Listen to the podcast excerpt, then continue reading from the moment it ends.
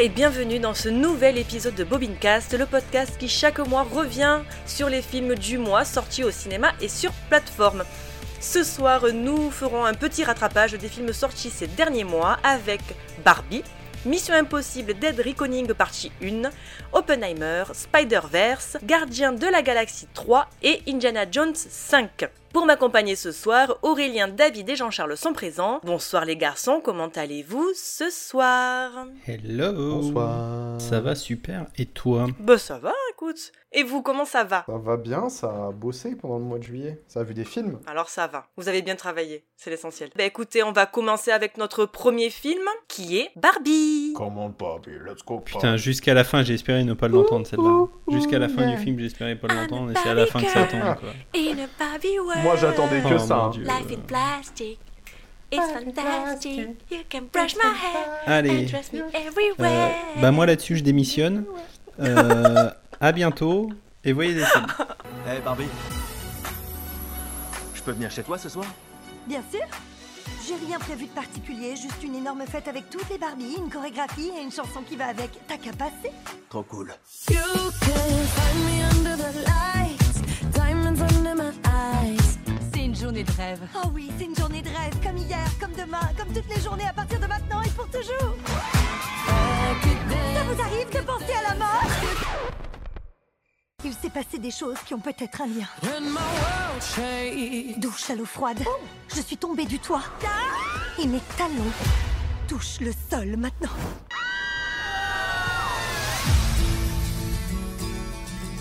C'est quoi la solution? Il faut que tu ailles dans le vrai monde. Tu peux reprendre ta vie habituelle ou alors connaître la vérité sur l'univers. Le choix t'appartient. Le premier, le talon. Non, t'as envie de savoir, ok? Recommence.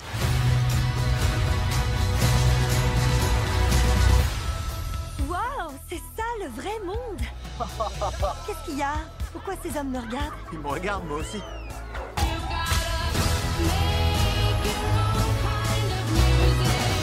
Barbie dans le vrai monde? C'est impossible. Si jamais ça fuite, il risque de se produire des choses très bizarres dans notre monde. Ce sera catastrophique Réalisé par Greta Gerwig avec Margot Robbie, Ryan Gosling, America Ferrera, Michael Cera et Will Ferrell pour une durée de quasi deux heures. À Barbieland, vous êtes un être parfait dans un monde parfait. Sauf si vous êtes en crise existentielle ou si vous êtes Ken.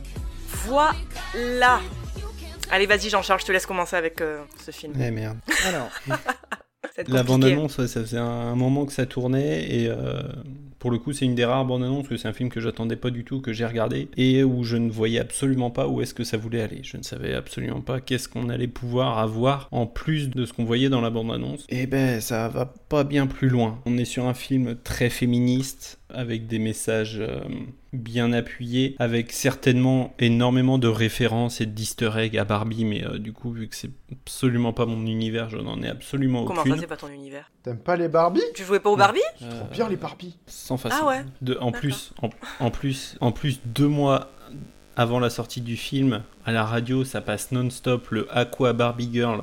Ça fait deux mois qu'on se le tape non-stop à la radio. Je n'en peux plus. Parce que t'écoutes la radio, tu te poses des problèmes aussi. Oui, mais euh, si tu veux, au boulot, euh, on écoute la radio pour se motiver un petit peu, tu vois. Bref, moi j'y suis allé principalement parce que Margot Robbie, euh, c'était un, un réel plaisir de la voir, surtout qu'elle est encore toujours et heureusement doublée en VF par Dorothée Pousseau, qui fait toujours sa voix et que j'adore vraiment. Et puis, bah, que dire, hein, de toute façon, Margot Robbie, elle est née pour être Barbie. En termes de casting, je vois pas qui caster d'autre que Margot Robbie pour incarner Barbie. Avant d'y aller, j'ai entendu énormément de personnes parler euh, sur l'humour de Ken, voilà, en disant que c'était vraiment lui qui faisait les meilleures blagues, que chacune de ses apparitions c'était un, banger de blagues, etc. Je sais pas si j'ai souri une seule fois à une de ses répliques. Point positif du film cependant, c'est que ça attire énormément de monde. Les cinémas sont blindés avec le phénomène Barbenheimer. Voilà, il y a eu la projection au Grand Rex en plus, en simultané de la projection de Oppenheimer qui était en pellicule 70 mm et les salles étaient blindées. Enfin bref, on y reviendra peut-être un peu plus quand on aura parlé d'Oppenheimer. Barbie pour moi c'est un peu un pétard mouillé, je vois pas trop où est-ce que ça peut aller. Beaucoup parlent de suite et même d'un film centré sur Ken. Moi, ouais, je non, j'achetais pas Barbie et là j'achèterai pas la suite, hein, clairement. euh, je m'arrêterai là. Alors après, en soi, j'ai trouvé pas mal de gags assez drôles. Genre, il y a vraiment des trucs où euh, bah, le fait qu'en fait, elle soit dans le, royaume de Barbie et tous les matins, elle se sert un verre de lait et qu'elle boive son lait alors qu'en fait, il y a rien dedans et qu'elle arrive dans la vraie vie, on lui sert un verre d'eau et qu'elle boive l'eau comme... euh, sauf que là, il y a vraiment de l'eau dedans et qu'elle s'en fout de partout. C'est le petit truc, tu vois, où t'as un petit sourire, un petit machin. Donc il y a pas mal de petits gags comme ça que j'ai plutôt bien apprécié. Mais, mais en dehors de ça, non, j'ai pas passé la meilleure séance de ma vie. Bah, je suis assez d'accord avec toi. J'ai vu la bande-annonce, moi, quand je suis allée voir un autre film. Quand j'ai vu Greta Garwin, je me suis dit, ah Et j'ai vu co-scénarisé avec Noah Baumbach. J'ai fait, ah ah Donc, je me suis dit, c'est peut-être très intéressant, finalement. Et la bande-annonce, au final, je me suis dit, bon, allez, pourquoi pas se laisser tenter. Ben, je suis d'accord avec toi, en fait, c'est un pétard mouillé. Je me suis fait chier les derniers trois, trois quarts d'heure, quoi. Ça tourne en rond. Je vais commencer par les bons points. Les décors de Barbie Land sont juste magnifiques. Les personnages, alors je vais pas dire que je n'aime pas, je n'apprécie pas euh, Margot Robbie. Voilà, je suis pas euh, très euh, en phase avec ce que ce qu'elle fait, ses rôles et tout. Ça me ça me fait ni chaud ni froid. Ryan Gosling, pareil. En fait, c'est des personnes. Des... oui, Aurélien, je sais que toi tu aimes Ryan Gosling. D'accord, y a pas de problème. Mais euh, c'est vrai que moi, il me laisse franchement euh, de marbre quoi. C'est physiquement, c'est pas le, le gars qui m'intéresse. Ces films, j'en ai vu. et Je dis pas que c'est un mauvais acteur, mais voilà, c'est pas quelqu'un qui me fait déplacer en, en salle. Ces deux acteurs là, je ne voyais pas d'autres acteurs pour interpréter euh, Barbie et Ken, vraiment. Les autres Barbie, les autres Ken sont bien castés aussi. Euh, je ne me souviens absolument pas qu'il y avait un personnage qui s'appelait Alan dans les poupées. Le meilleur ami de Ken et tous ses fringues lui vont. Je ne me rappelais absolument pas, donc je me suis dit ok. Alors toi, tu avais pas les refs, Jean-Charles. Moi, c'est vrai que j'ai eu des jouets Barbie, forcément comme toute euh, petite fille, et j'ai eu certains de ces jouets-là. Donc j'ai eu le van, euh, j'ai eu la maison qui se qui se refermait, et euh, donc euh, de voir en fait tous ces jouets-là représentés à l'écran, je me suis dit ah putain, franchement, c'est pas mal. Et c'est vrai que alors l'intro, j'ai aimé, mais je me suis dit pff, ouais, c'est peut-être un peu trop. Cette intro à la Odyssée, euh, comment ça s'appelle là 21, 2020, 2000, wow 2001. 2001, l'Odyssée de l'espace. Je me suis dit, ok. Il y a 20 ans de trop. J'ai vu la, la, l'intro, je me suis dit, ça Aurélien, il va kiffer. Après, bon, euh, la référence à Matrix, ok, merci, on passe à autre chose. Mais mis à part ça, l'histoire est vide. J'ai trouvé ça très inintéressant. Je vois pas ce que veut nous raconter euh, bah, Greta Garwin finalement. Et euh, bien sûr qu'il y a Mattel derrière qui a dit, moi ça ça bien, ça c'est pas bien, il faut bien un peu dorer l'image, nanani nanana. J'ai trouvé ça nul. Franchement, voilà, euh, Barbie, j'ai trouvé ça extrêmement nul. Le fait que Ken aille dans le monde réel, puis d'un coup qu'ils disent, mais attendez, euh, les hommes sont considérés, et qui finalement ramènent le patriarcat, je me suis dit, c'est nul. Le personnage de Ken, finalement, tu es... euh, comment dire Tu en arrives à avoir de, de la pitié, finalement, pour euh, l'homme, alors que non. Toi, tu es dans justement cette société où tu es écrasé, enfin, en tant que femme, tu es écrasé par ça, par le patriarcat, et tu te retrouves à avoir de l'empathie pour un personnage qui, lui, est écrasé par le matriarcat. Tu te dis, bah non, en fait. Donc vraiment, j'ai pas, j'ai, je, je sais pas où veut, où veut aller le film. Et donc voilà, comme euh, le personnage de Barbie, j'ai trouvé le film superficiel. Voilà, j'ai pas, ce sera mon mot de la fin. Juste pour revenir une, petite seconde avant que, avant que te- t'enchaînes Aurel, je te rejoins totalement sur les décors. J'ai trouvé vraiment les décors magnifiques et je sais pas si toi ça te l'a fait, mais on passe un gros moment dans Barbieland et à un moment on passe dans le vrai monde. J'ai eu l'impression que le monde était fade. Alors pourtant on est à Miami, on est, enfin pas à Miami, mais on est à Venice Beach. Normalement les couleurs, c'est sont hyper euh, hyper flashy normalement et du fait d'avoir vu du rose pendant une demi-heure, ça fait quand t'arrives c'est hyper fade et j'ai trouvé ça assez bien foutu. T'as la qualité d'image, j'ai l'impression qu'elle change. C'est bon, comme c'est du numérique sur Barbie Land, d'un coup tu passes sur quelque chose qui est réaliste. Donc c'est, euh, j'ai l'impression que t'avais un peu plus de grain, un peu moins lissé. Donc euh, c'est vrai que quand tu vois ça, tu bah, c'est c'est pas très joli quand même à l'écran. Et puis quelques trucs en rapide. Les- Il y a deux scènes que je retiens énormément. C'est la scène du début de danse avec la musique de Dua Lipa que j'ai beaucoup aimé. Enfin, les chorégraphies et tout, j'ai trouvé ça magnifique. Et justement, pareil, à la fin, euh, la battle entre les deux Ken, qui est une battle de danse, où pareil, j'ai trouvé la chorégraphie magnifique euh, sur un fond où ils viennent faire un losange, machin. J'ai trouvé ça magnifique. Bah moi ça m'a pas plus euh, impressionné que ça parce que juste avant on te montre une scène de Grease et après justement tu as cette scène avec les deux Ken et je me suis dit ouais bof c'est Grease quoi. Ouais, mais je trouve ça toujours, euh, toujours bien fait, tu vois. Oui d'accord mais c'est vrai en fait on m'aurait pas montré Grease tu vois ça m'aurait pas choqué. C'est comme si on m'avait montré un extrait de Matrix et puis d'un coup tu me, tu me fous la meuf avec ses deux paires de pompes quoi. Je me suis dit bon. euh. Et par contre j'ai oublié de dire j'ai été grave déçue de la fin. Je me suis dit attends Barbie finalement elle va dans le vrai monde, elle va affronter euh, finalement euh, ce que ce qu'elle veut devenir, machin et tout, émancipation, tatati, tatata. Je viens voir ma gynéco.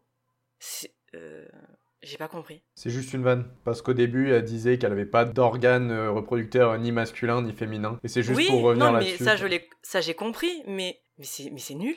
Franchement, je suis allée, voir le film avec ma soeur, on s'est regardé, on s'est dit mais c'est sérieux? Non, on s'est dit putain, en fait, elle va passer un entretien d'embauche et tout, peut-être chez Mattel, tu vois? Et je suis restée con. Franchement, sur la fin, je suis restée trop con en fait. Moi, j'ai deux avis sur le film. Un avis euh, que j'ai ressenti en fait en sortant du truc et un avis qui est venu plus tard. Je suis sorti du film en me disant ok c'était trop bien, j'ai adoré. Vraiment de bout en bout j'ai trouvé ça très très cool parce que il y avait une mise en scène intéressante, parce que les décors étaient cool, que la, la différence justement entre le vrai monde et le monde de Barbie, on passait vraiment de ce euh, tout est lisse, tout est parfait soi-disant à bah, euh, regarde littéralement notre société à nous qui est problématique euh, dans tous les sens. En soi, Margot Robbie, je l'ai trouvé incroyable dans le rôle, ça lui, allait parfaitement. Et en plus, contrairement à ce que montraient la plupart des bandes annonces, euh, elle faisait pas juste la Barbie comme bah, stéréotypée.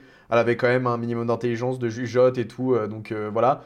Là où Ken, du coup, vraiment, c'est un stéréotype d'homme euh, débile, hein, soyons honnêtes. Et pour le coup, pareil, j'ai adoré Ken. Pour moi, il n'y a pas de meilleur personnage que Alan. Parce qu'il faut savoir que oui, j'adore, j'adore Ryan Gosling. J'adore Ryan Gosling, j'ai beaucoup aimé Margot Robbie. Mais quand j'ai vu qu'il y avait Michael Cera au casting, je me suis dit, je veux y aller. Et quand j'ai vu les affiches avec Michael Cera en roue, en étant le seul personnage qui ne s'appelle pas Ken, et je me suis dit, ok, je veux absolument voir ça. Pour le coup, je l'ai vu en version originale, et j'avais déjà vu, moi, la boîte de, de Alan. Et à un moment donné, vous savez, il se met à se battre contre des agents de chantier, là, euh, qui sont en train de rénover je sais pas quoi. Et genre, vraiment, juste, il dit cette phrase de, il fait, euh, je suis le meilleur pote de, de Ken, euh, tous ses fringues me vont, et après, il commence à les frapper. Moi, j'étais en mode, mais c'est ça qui est marqué sur la boîte. Y a que moi qui l'ai cette... Eh, je l'ai J'ai cette rêve En fait, j'ai bugué pendant deux minutes en mode Oh, j'ai cette rêve. Donc voilà, pareil, euh, moi c'est, euh, j'y suis allé avec ma copine et elle m'a dit, euh, elle a vu au tout début du film, elle c'est Midge, c'est une Barbie enceinte. Elle m'a dit, oh, mais je l'avais la Barbie enceinte, c'est tellement glauque. Vu le bébé dedans et tout. Oh, Ah, elle avait un faux ventre que tu pouvais retirer avec le. Donc, non, en soi, en fait, j'ai passé un bon moment parce que j'ai pas cherché à me dire c'est vraiment quelque chose qui va me parler. Tu vois, vraiment, j'ai vu ça comme bof, ça va être un truc aussi bête et méchant qu'un Fast and Furious ou un truc du genre. Et en fait, dès le départ, c'était ça le truc, hein, c'est que c'était pas un film pour faire un bon film. C'était un film pour mettre en avant la nouvelle stratégie euh, marketing de Mattel. C'est ce qui me pose problème aujourd'hui, parce que beaucoup de gens sont allés voir Barbie en disant waouh c'est ultra féministe, ou alors euh, carrément il y en a certains qui étaient complètement dans le truc en mode c'est pas du tout féministe. Moi honnêtement je me suis pas posé cette question parce que je trouve que le féminisme dans le film c'est vraiment le truc qu'on veut te dire en mode c'est ça le sujet du film. Sauf que derrière déjà ça traite de plein plein plein de sujets différents un peu trop en surface à mon goût. C'est, je vois par exemple l'identité de soi, euh, le, la recherche de euh, oui, euh, tu peux faire tout ce que tu veux si t'en as envie. Le fait que Ken essaye de se libérer de ce truc-là, voilà. L'arc de Ken un peu méchant et en même temps à la recherche de son identité, j'ai trouvé ça intéressant parce que du coup ça allait aussi en adéquation avec Barbie, qui était en recherche d'identité, qui elle est, qu'est-ce que voilà. Mais ce qui me pose problème, c'est que tout le monde, enfin, j'ai l'impression que personne se rend compte que c'est juste une stratégie marketing incroyable qui est mise en place parce que Mattel, ça fait 20 ans qu'ils sont en baisse de vente sur leurs produits, qui sont en mode mince, faut qu'on relance le truc, et que l'image de Barbie, elle est exactement comme ils l'ont décrite dans le film, comme quoi c'est une mauvaise image pour la femme, ça fout des complexes à tout le monde, c'est trop euh, la femme parfaite qui reste à la maison pendant que le mari ramène l'argent. Et donc là, Mattel, ils se sont dit, bon, faut qu'on innove et qu'on sorte un truc nouveau. Donc on va faire un film avec des acteurs connus, une réale qui est tendance en ce moment, parce que Greta Gerwig, au moment où ils ont annoncé ça, elle sortait de euh, Les quatre filles du Dr March. Et, pour le coup, ça, c'est un bon film féministe. Et ils se sont dit, bon, on va prendre tout ça, on va, on va les laisser faire. Puis au dernier moment, on va essayer de changer des trucs. Bon, Greta Gerwig s'est pas laissé faire aussi. Elle, elle a dit clairement, si vous retirez ça, le film a plus de sens. Mais ça n'empêche que là, tu demandes à n'importe qui qui a vu le film et qui se rend pas compte que c'est euh, juste du marketing, il va te dire que Mattel, maintenant, c'est une entreprise qui est engagée dans la cause euh, des femmes, dans la recherche de soi, dans l'accomplissement, euh, tout ça. Ils ont vraiment retravaillé un positionnement qui est incroyable. Et honnêtement moi qui ai fait des études en, market- en marketing pour moi c'est vraiment le summum du truc. C'est on peut pas faire mieux que ça parce que bah non seulement ça fait des entrées ça fait le buzz et en plus euh, ils vont booster leur vente euh, x 12 000 quoi. Et donc en soi, j'ai pas détesté, mais euh, sur le long terme, je me suis vite rendu compte que, bah en fait là j'ai eu l'impression que euh, je regardais une vidéo YouTube d'un gars qui avait oublié de mettre le, bandeau euh, partenariat sponsorisé. Je te jure que pendant l'espace d'un instant, je me suis dit mais là il y a la répression des fraudes qui tombe sur le film, euh, ils vont te foutre des amendes à Mattel en fait. Du coup, voilà, mi-satisfait, mi un peu gêné par ce côté placement de produit forcé. Ben moi j'ai été déçue en fait que elle revienne trop rapidement à Barbieland. Et surtout en fait moi ce qui m'a posé problème c'est qu'elle revient mais avec des humains, enfin des humains, des gens euh, de notre monde à nous. Moi ça m'a un peu dérangé mais bon. Après il y a tellement de trucs qui sont accumulés que j'ai fait ouais bof. c'est pas grave. Déroule ton film, je veux que ça s'arrête. Le président de Mattel, qui est euh, un débile rêveur, ça, ça m'a posé problème aussi. Parce que c'est une société, donc c'est une multinationale euh, blindée comme il n'y a pas, et on va dire que c'est dirigé par un mec qui est à moitié. qui, est, comment, qui juste un grand enfant. Ça, c'est vraiment pour te dire regardez, Mattel, ils sont gentils, ils, ils veulent vraiment ton bonheur. Au cas où si on n'avait pas capté que c'était euh, Warner derrière, il y avait bien le logo Warner. Parce qu'il y avait trop de Mattel et pas assez de J'ai Warner. compris que c'est Warner qui distribue le film. Oh purée, j'ai vu ça, je suis mon dieu, mais quelle catastrophe. Voilà, voilà. Autre chose à rajouter sur Barbie? Non, c'est bon pour moi. Eh bien, on va passer à notre deuxième film, qui est Mission Impossible Dead Reckoning, partie 1. Ethan, cette mission risque de vous coûter très cher. Vous n'avez aucune idée de la puissance que je représente. Qui connaît votre histoire. Qui en connaît la fin.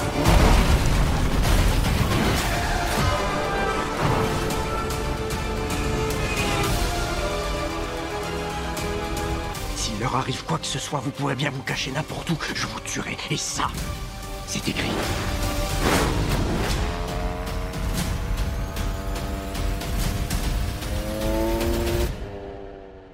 Ethan, quel est ton objectif ultime?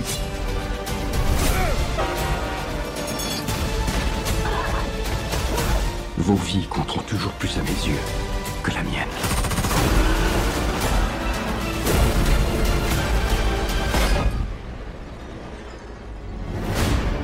Aucune de nos vies ne doit compter plus que cette mission. Je ne suis pas d'accord.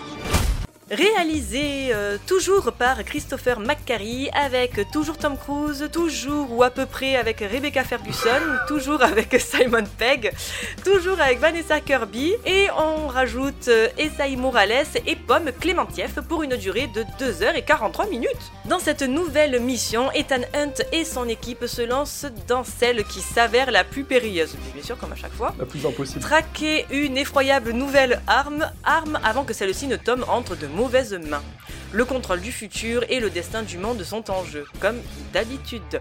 Allez David Eh ben, euh, moi je l'ai bien aimé, ce Mission Impossible, j'ai trouvé ça très chouette. Voilà. Merci, au revoir.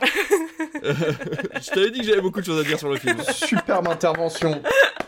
Bravo. Ah, mais on Bravo. adore quand j'arrive, tu vois, je suis, euh, je suis comme ça, moi j'aime bien rallonger les choses, faire, faire de la paraphrase. Tu as raison. Euh, Mission Impossible, il est vraiment très chouette. C'est un espèce de pastiche de Fallout qu'on avait tous bien aimé. On en avait parlé à la dernière, euh, à la dernière émission. Où euh, vraiment, ils ont pris bah, tous les bons côtés de Fallout et ils se sont dit tiens, on va refaire à peu près la même avec un sujet un petit peu plus actuel, c'est-à-dire l'intelligence artificielle. Le mec est tombé vraiment en plein dedans, quoi. Les acteurs sont en pleine grève euh, et les scénaristes aussi en train de dire bah là, l'intelligence artificielle c'est pas cool. Et lui, il est arrivé avec euh, un ou deux ans d'avance avec un scénario qui dit bah voyez l'intelligence c'est quand même pas cool. Hein. Et donc euh, le mec a encore un temps d'avance, quoi, comme d'habitude. Donc voilà, les acteurs sont impeccables. Simon Pegg toujours impeccable, Re- Rebecca Ferguson toujours impeccable. Ça va être difficile de trouver, enfin de trouver toutes les qualités du film parce qu'en fait c'est un Mission Impossible tel que Fallout l'était, avec toutes les qualités, toutes les cascades. Enfin les cascades sont absolument extraordinaires. Tom Cruise à fond. Enfin la course poursuite à Rome m'a presque plus chauffé que la cascade de la moto dont tout le monde parle. Je la trouve beaucoup plus impressionnante en fait voir un gars qui conduit à une seule main comme ça une mini dans une ville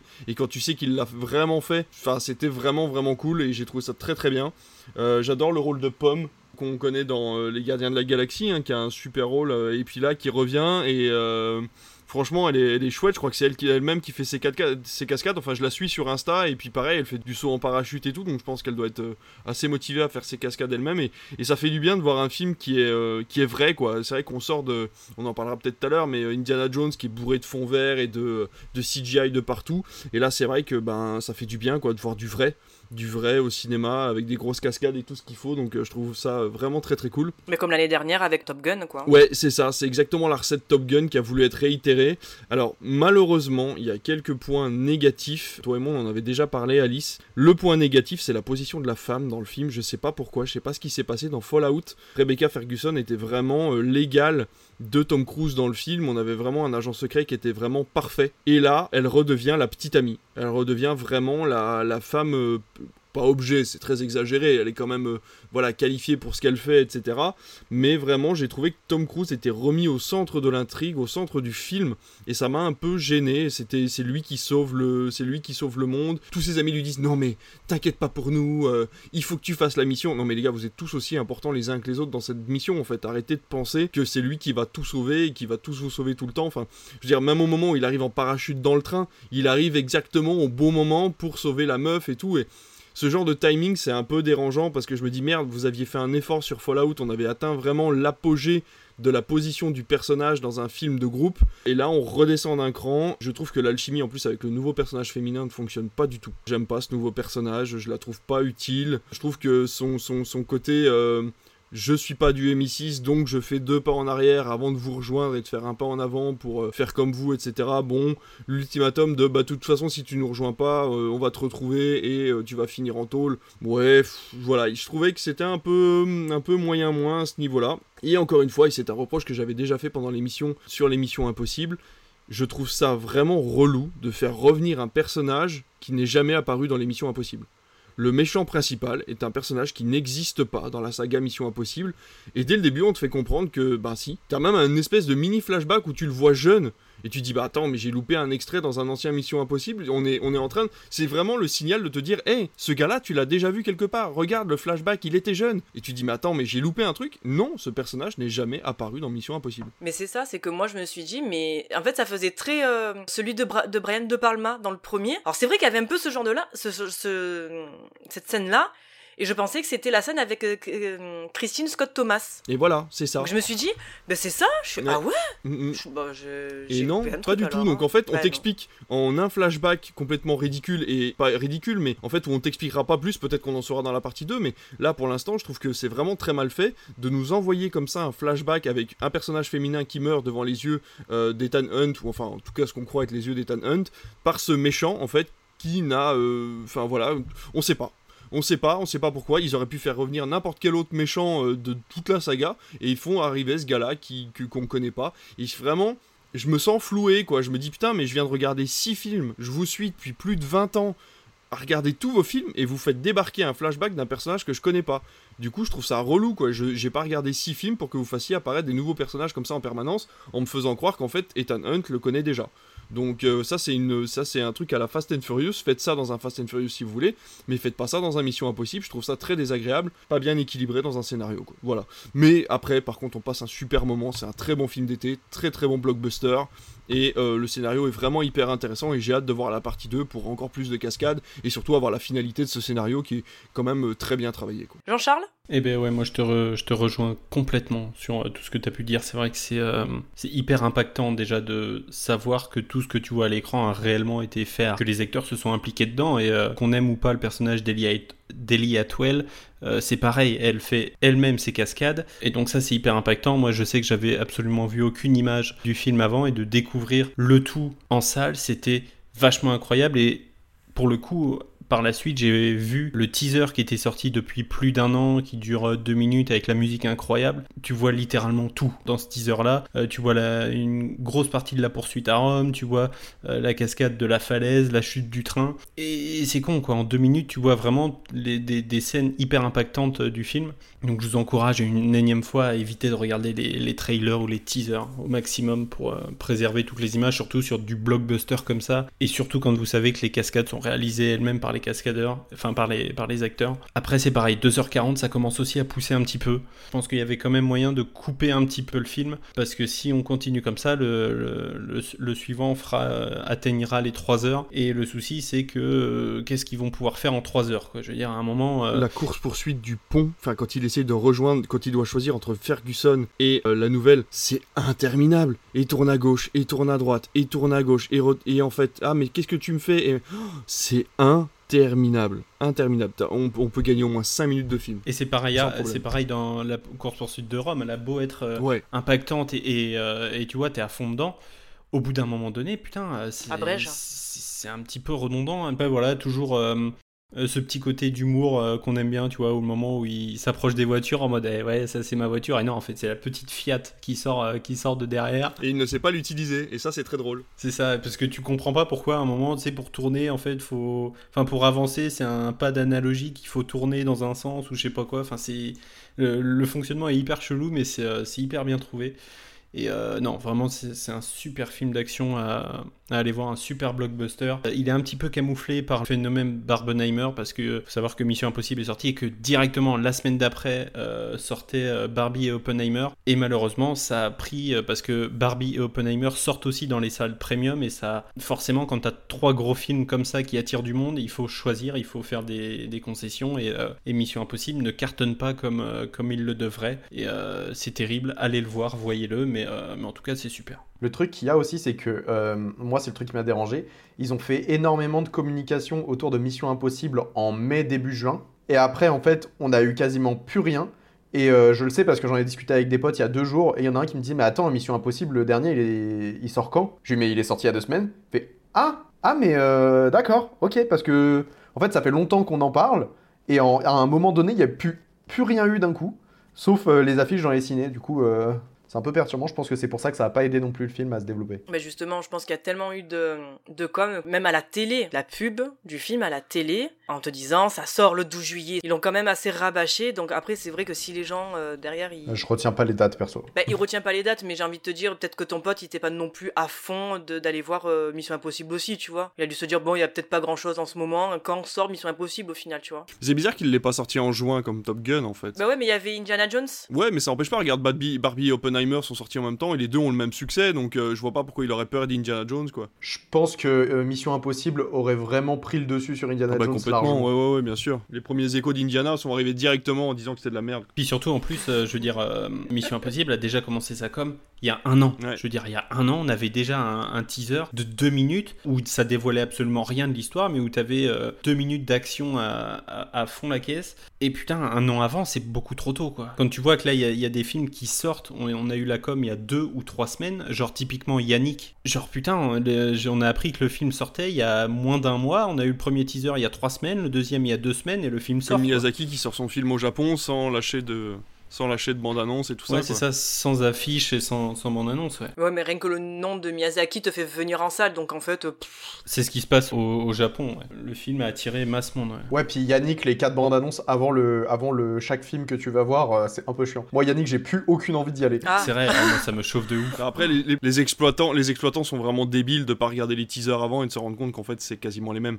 C'est aussi ça, quoi. Tu vois, moi j'ai regardé les teasers, je l'ai mis sur une séance, j'ai vu qu'en fait les deux racontaient à peu près la même chose. J'ai dit bon bah tant pis, c'est pas grave, j'en mets qu'un, tu vois. Surtout qu'il y en a un qui est drôle, l'autre qui l'est moins. Enfin, plus le film fait 1h07. Si tu commences à mettre 4 teasers, t'as déjà bouffé la moitié du film, quoi. bah c'est ça. Donc euh, complètement, tu vois, c'est à l'exploitant aussi de faire un effort et de dire bon bah allez, euh, le teaser j'en mets un, j'en mets pas quatre, quoi. Enfin, Mais du coup, ouais, Barbie était sorti pareil en, en deux teasers et tu voyais les deux teasers avant chaque séance. Et c'est pareil, tous les exploitants, moi je sais que des fois je vais voir des films et genre ils me balancent la bonne annonce du film que je viens voir. ça c'est débile. Enfin, juste avant la séance, tu fais putain, mais mec, comment c'est possible quoi, frérot? Ça, ça arrive tout le temps. Parce qu'en fait, c'est des packs. En fait, ce qu'il faut savoir, c'est que la plupart des exploitants, les publicités que vous avez avant, même les bandes annonces, ce sont des packs que tu viens mettre avant ton film. Et on te dit, bah en fait, euh, Aquaman, le pack, c'est le pack numéro 1, euh, machin, c'est le pack numéro 2, etc.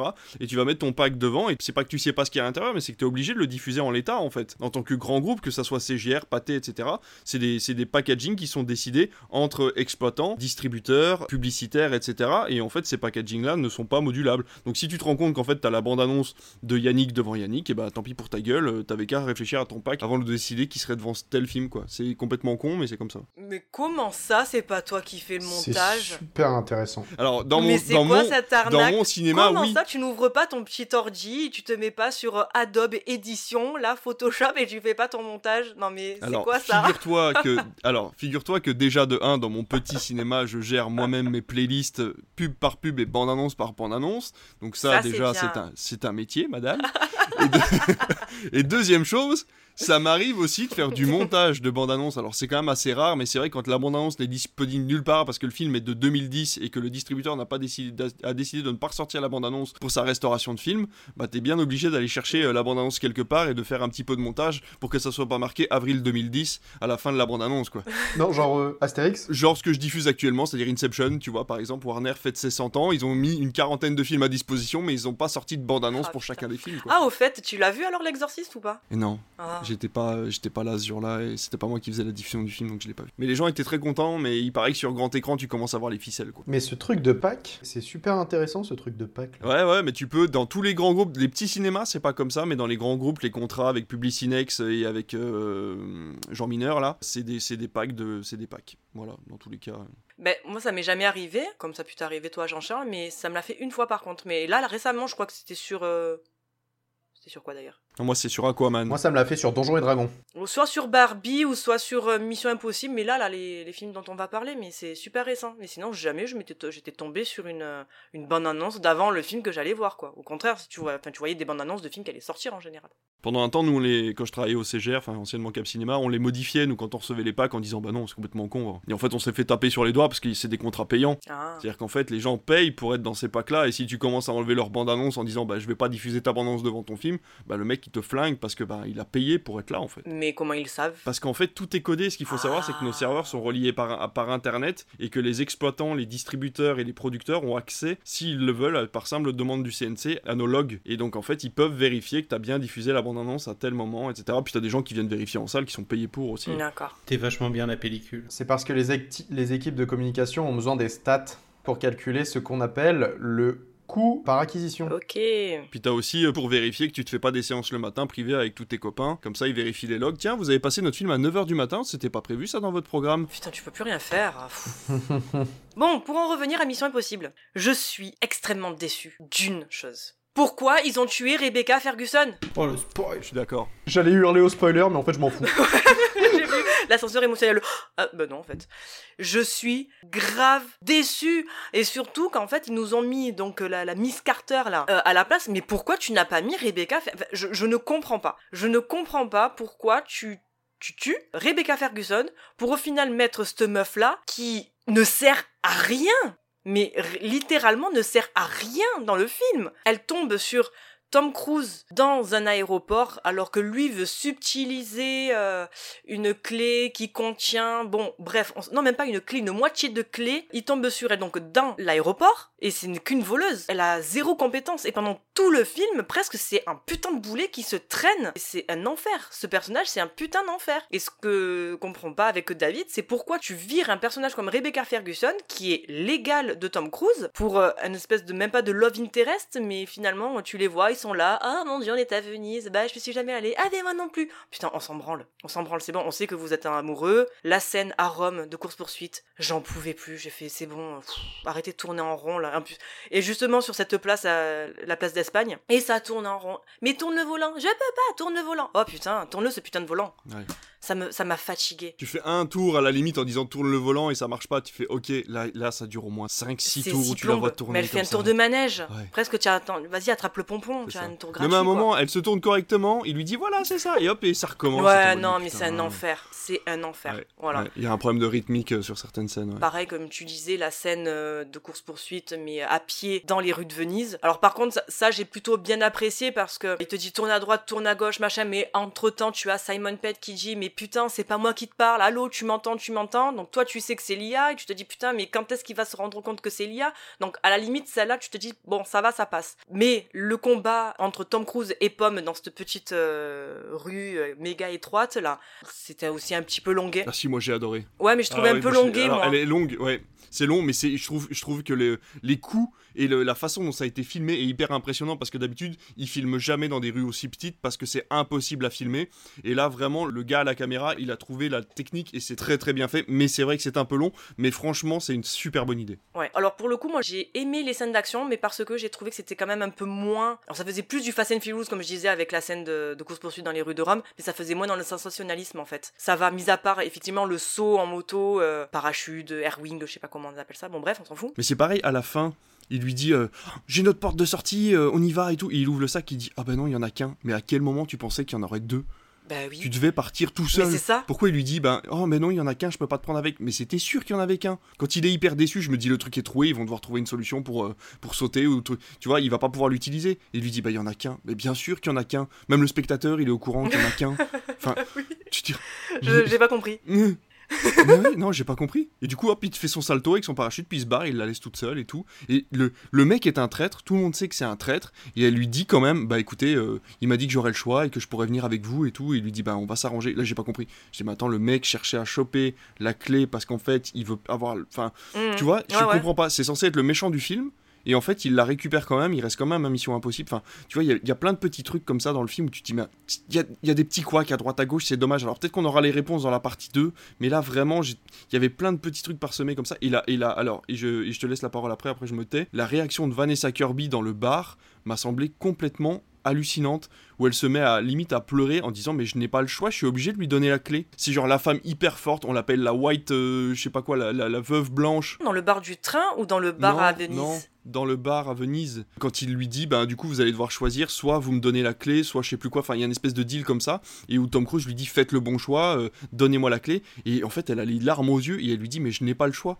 Mais bien sûr que si. Enfin, il a, il- le, le mec n'a rien, il a menacé personne. Elle, elle connaît personne. Elle a juste son frère et, euh, et une groupe de, un groupe de gars qu'elle paye, enfin ses employés quoi. Et elle est appelée la, la veuve blanche et la meuf se met à chialer parce que l'autre lui dit, bah faites un choix. Non mais déjà, Mhm. en plus, t'as l'impression qu'elle est choquée de, de faire quelque chose dans d'illégal. Mais genre, c'est ton boulot. Ben oui, mais c'est ça. Elle deal des armes depuis trois épisodes de Mission Impossible. Et là, elle commence à chialer parce qu'on lui demande de choisir euh, est-ce que tu donnes la clé à Tom Cruise ou est-ce que tu donnes la clé au méchant? Par contre, j'ai pas compris moi ce truc de, de l'IA. Je suis désolée, mais C'est Terminator, quoi. ouais, mais j'aurais voulu, ouais, mais j'aurais voulu qu'on me montre en fait euh, ce que peut faire dans notre monde cette IA, parce que finalement tu dis, oh là là, mon dieu, c'est un délire l'IA, ce qu'elle peut faire, mais elle fait rien. Par justement, dire, mais qui a, non mais d'après vous, qui a organisé la soirée à Venise? Eh ben c'est l'IA. Et alors, c'est ben je- super. T'es un super web planner en fait, c'est génial. Enfin, en fait, il y a plein de trucs à dire sur ce film, c'est. Et quand t'as une IA qui te poursuit et que tu es Simon Pegg, le mec le plus intelligent de Mission Impossible, tu te mets pas sur le siège passager de ta voiture connectée. Bah non.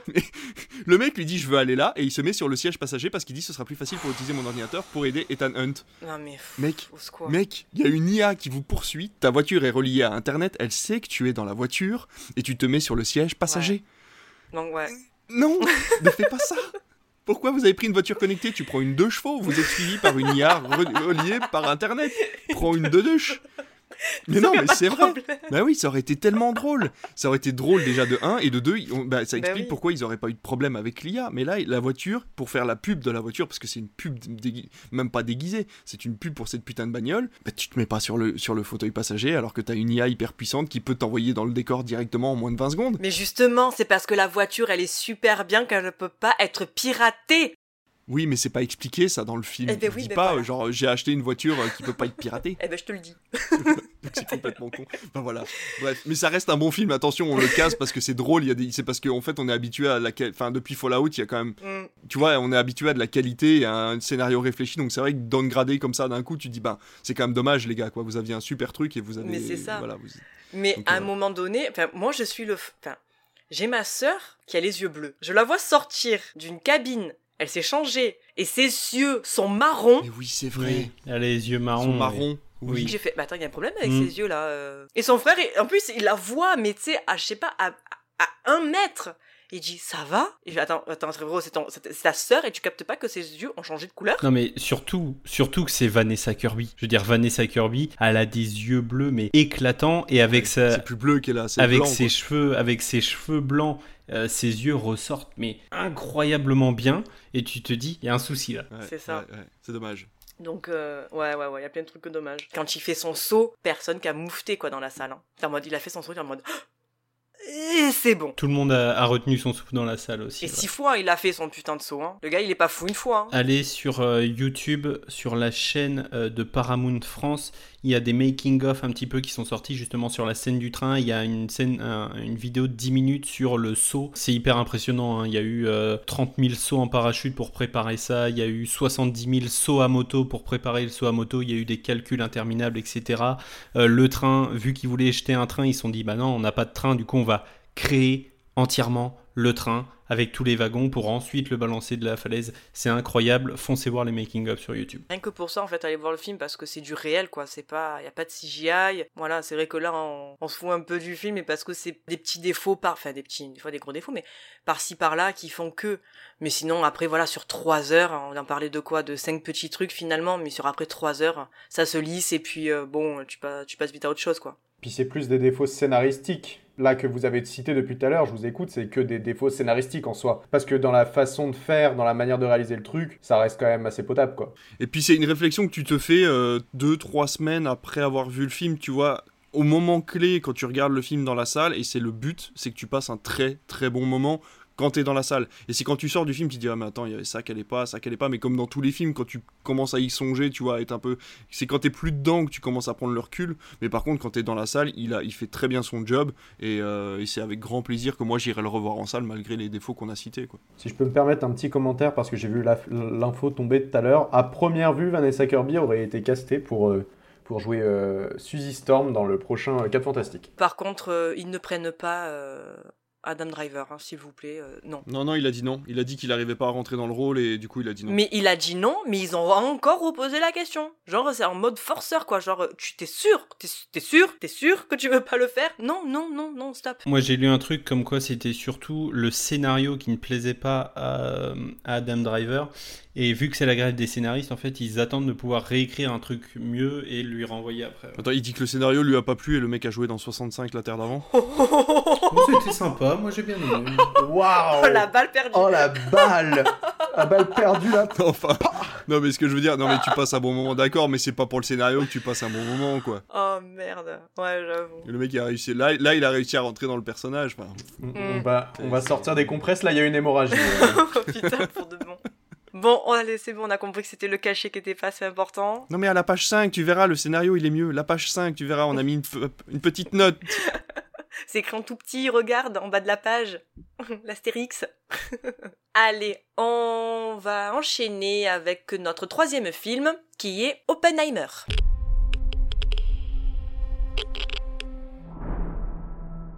C'est une course de vitesse contre les nazis. Et je sais ce que ça impliquera. Si les nazis ont la bombe. Ils ont 12 mois d'avance sur nous. 18. Mais comment vous pouvez savoir ça? Il nous reste un espoir. En réunissant ici toute la puissance industrielle et l'innovation scientifique de l'Amérique. Dans un laboratoire secret. Personne n'en sortira avant que ce soit fini. Allons recruter des scientifiques. On construit une ville, vite. Et on laisse les chercheurs venir avec leurs familles, sinon on n'aura pas les meilleurs. Pourquoi on irait s'installer dans un trou perdu pendant je ne sais combien de temps? Pourquoi? Pourquoi? Si je vous dis que c'est l'événement le plus important de l'histoire du monde, Tu as un grand don d'improvisation, mais ça, tu ne peux le sortir de ta tête. On estime qu'il y a un risque en appuyant sur ce bouton de détruire le monde. Le risque est proche de zéro. Le risque est proche de zéro. Qu'espérez-vous de la théorie brute? Le risque zéro. Ça, ça me plairait.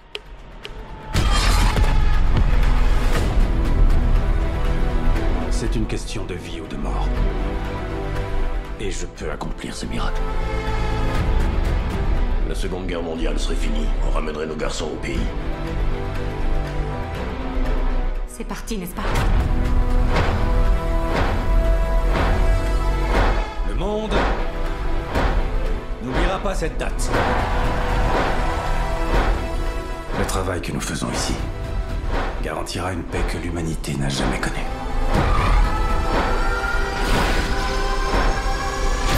Jusqu'à ce que quelqu'un crée une bombe plus grosse.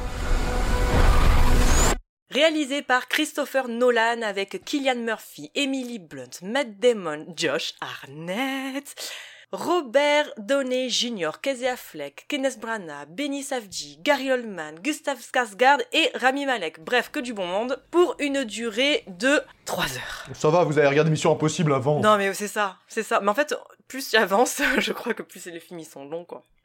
1942, convaincu que l'Allemagne nazie est en train de développer une arme nucléaire, les États-Unis initient dans le plus grand secret le projet Manhattan, destiné à mettre au point la première bombe atomique de l'histoire.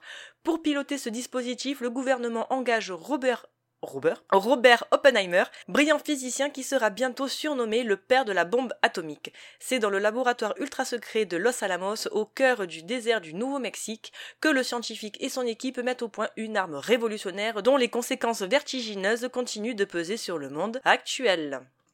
Aurélien. C'était pas du tout ce à quoi je m'attendais, mais c'était cool. Je m'explique. Que ce soit dans les affiches, dans les bandes annonces ou dans toute la com en général, je trouve qu'ils ont beaucoup appuyé sur. Christopher Nolan a mis plein d'explosifs pour refaire des, explosions, tout ça. En fait, euh, ils ont beaucoup appuyé dans la communication, du coup, sur ça va être des explosions. Tu vas voir les tests au moment où ils vont faire exploser le truc et tout, euh, plusieurs fois. Moi, en gros, dans ma tête, je pensais que c'était beaucoup plus orienté sur la bombe en elle-même et la conception de la bombe que sur tout ce qui se passait autour, à la fois avant et après. Et en fait, il s'avère que c'est quelque chose d'extrêmement politique. J'ai vraiment adoré l'aspect politique dont ça parle. C'est euh, tout ce qui est le McCarthyisme aux États-Unis, en fait, pendant et après, plus après la Seconde Guerre mondiale. Donc tout ce qui est euh, la haine envers les communistes. Et euh, le fait que ce soit monté en décalé rend le truc beaucoup plus intrigant. Parce que on nous pose des questions en fait au fur et à mesure, puis on a des petits éléments de réponse qui viennent s'ajouter via les scènes directement. En fait, c'est comme un documentaire, je trouve. Toute la mise en scène, toute la réalisation et le montage en fait est vraiment sympa. Les enjeux euh, et la vision en fait du personnage d'Oppenheimer, comment il est traité et comment du coup il a été traité aux États-Unis à l'époque. Après, euh, pareil, tout ce qui est frontière entre le réel et la fiction. Pour le coup, je me suis pas plus intéressé que ça à l'histoire, donc je peux pas vraiment dire euh, qu'est-ce qui est vrai, qu'est-ce qui est faux. Mais si c'est comme ça qu'il a été traité, je trouve ça super intéressant. Je suis content qu'il se soit pas focalisé sur la partie un peu euh, physique théorique, un peu complexe, qui nous aurait cassé le crâne, comme euh, il y avait pu y avoir dans Interstellar. Interstellar, en fait, c'était le problème que moi je trouvais, c'était, certes, c'est très intéressant, c'est très beau ce que tu me montres, mais en fait, tu nous parles de toute la théorie physique en me disant, regarde, c'est réaliste, alors que moi, spectateur lambda qui est pas de doctorat en physique appliquée, je comprends pas. Donc là, c'est cool, je trouve que c'est assez léger, je trouve que toute l'introduction avec euh, les scènes où on voit les atomes et les trucs comme ça qui se déplacent très vite là, je trouve ça sublime. L'explosion de la bombe est pour moi le truc le plus beau que j'ai vu au cinéma depuis euh, des, mois et des mois. Bah en fait, c'est pas l'explosion le, le, l'explosion en elle-même qui m'a choqué parce que bah tu la vois pas l'explosion. Moi, le truc qui m'a marqué, c'est le silence en fait que ça a provoqué dans toute la salle. À ce moment-là, t'as les frissons, t'es en mode waouh. Et tu t'attends pas à ce que ça se mette à vibrer d'un coup et à te faire euh, ressentir l'onde de choc. Et ça, pour le coup, moi, j'ai bien aimé. Moi, ce que j'ai aimé, c'est en fait, tu l'as ressenti comme eux, c'est-à-dire que eux, ils ont vu l'explosion et ensuite, tu vois, et donc en fait, eux, ils ont eu du silence quand ils ont vu. Et en fait, nous, on a ressenti exactement la même chose. Et je me suis dit, putain, le gars, intelligence ou pas intelligence, mais bon sens, surtout. Et j'ai adoré.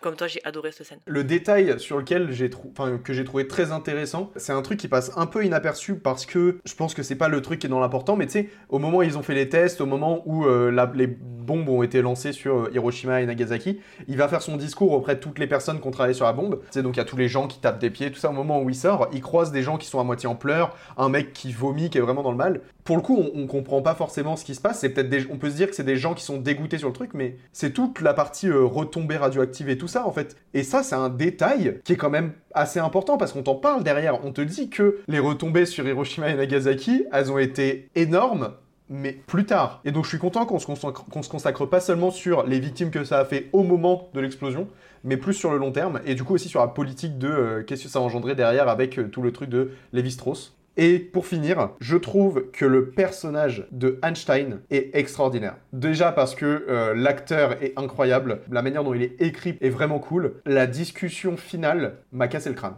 J'étais vraiment en mode waouh, c'est dur. Ok. J'ai adoré le fait qu'en fait ça soit un film de procès. Je m'attendais à quelque chose de linéaire, salé, mais comme tu disais, à un certain point, c'est-à-dire que tu as le déroulement de comment il va mettre en place cette ville qui va être créée de toutes pièces à Los Alamos pour euh, créer donc la bombe atomique et ça va être cassé par justement le procès. Enfin, c'est même pas un procès, c'est en fait le fait de savoir si le personnage de Robert Downey Jr. va pouvoir euh, être candidat à une certaine place au sein de la Maison Blanche et qui finalement Quoi? T'as jamais mangé un Magnum Non, parce qu'on les voit dans la pub, là, manger des trucs, et puis il y a tout qui rentre et tout, mais ça coupe toujours avant qu'ils s'en foutent dans la bouche, hein. Il regarde le truc qui craque, mais on les voit pas manger le Magnum, hein. Parce qu'un Magnum, ça craque, et après ça tombe partout, et euh, la plupart du temps, t'en as à moitié sur le t-shirt et à moitié dans la bouche. hein. Donc, euh, c'est très cher pour ce que t'en manges.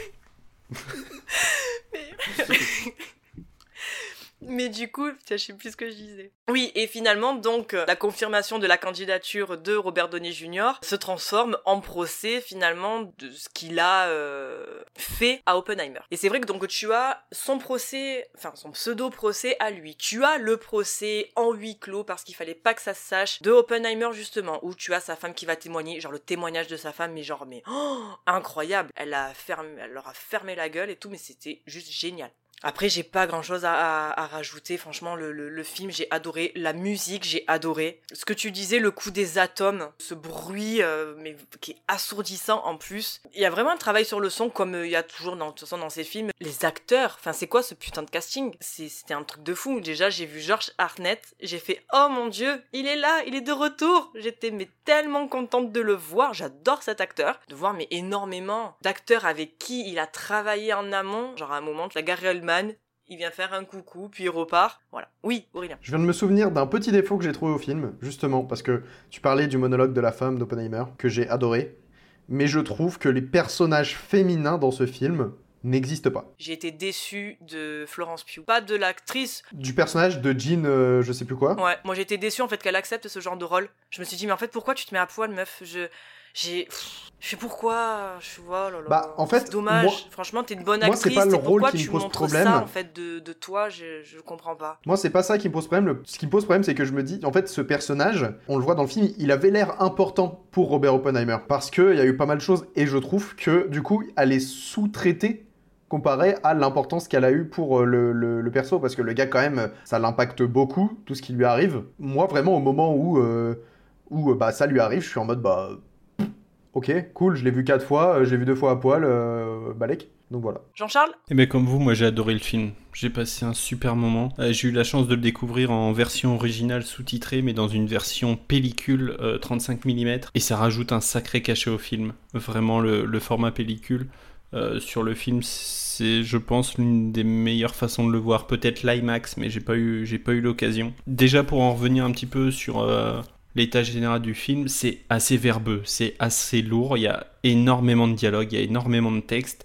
Il faut vraiment s'accrocher euh, pour aller le voir. Déjà, il faut s'accrocher parce que c'est 3 heures. Également, il y a énormément de personnages et beaucoup de noms. Et si vous n'êtes pas forcément au fait un petit peu de l'histoire d'Oppenheimer, vous pouvez vite vous faire perdre. Parce que quand on vous annonce des personnages, ils sont pas forcément toujours à l'écran, etc. Donc, euh, Tu nous avais conseillé, euh, et franchement merci, parce que du coup j'ai eu des notions. Tu nous avais conseillé le documentaire, c'est La Bombe, qui est dis- de, donc de documentaire Arte, qui est disponible sur YouTube. Et euh, je trouve que c'est intéressant de voir, parce que ça dure une heure, et je trouve que c'est intéressant de le voir avant de voir le film. Finalement. Moi, j'ai été déçue parce que j'aurais voulu, dans le film Oppenheimer, voir la suite des essais nucléaires que tu vois dans le documentaire, justement. Et deuxième point où j'ai été déçue, c'est le manque euh, d'importance du personnage de Matt Damon. Parce que finalement, on l'a obligé à faire ça parce que lui, il a un intérêt professionnel à le faire. Ce qui est expliqué dans le documentaire et ce qui est pas retranscrit dans le film. Et je trouve ça un peu dommage, finalement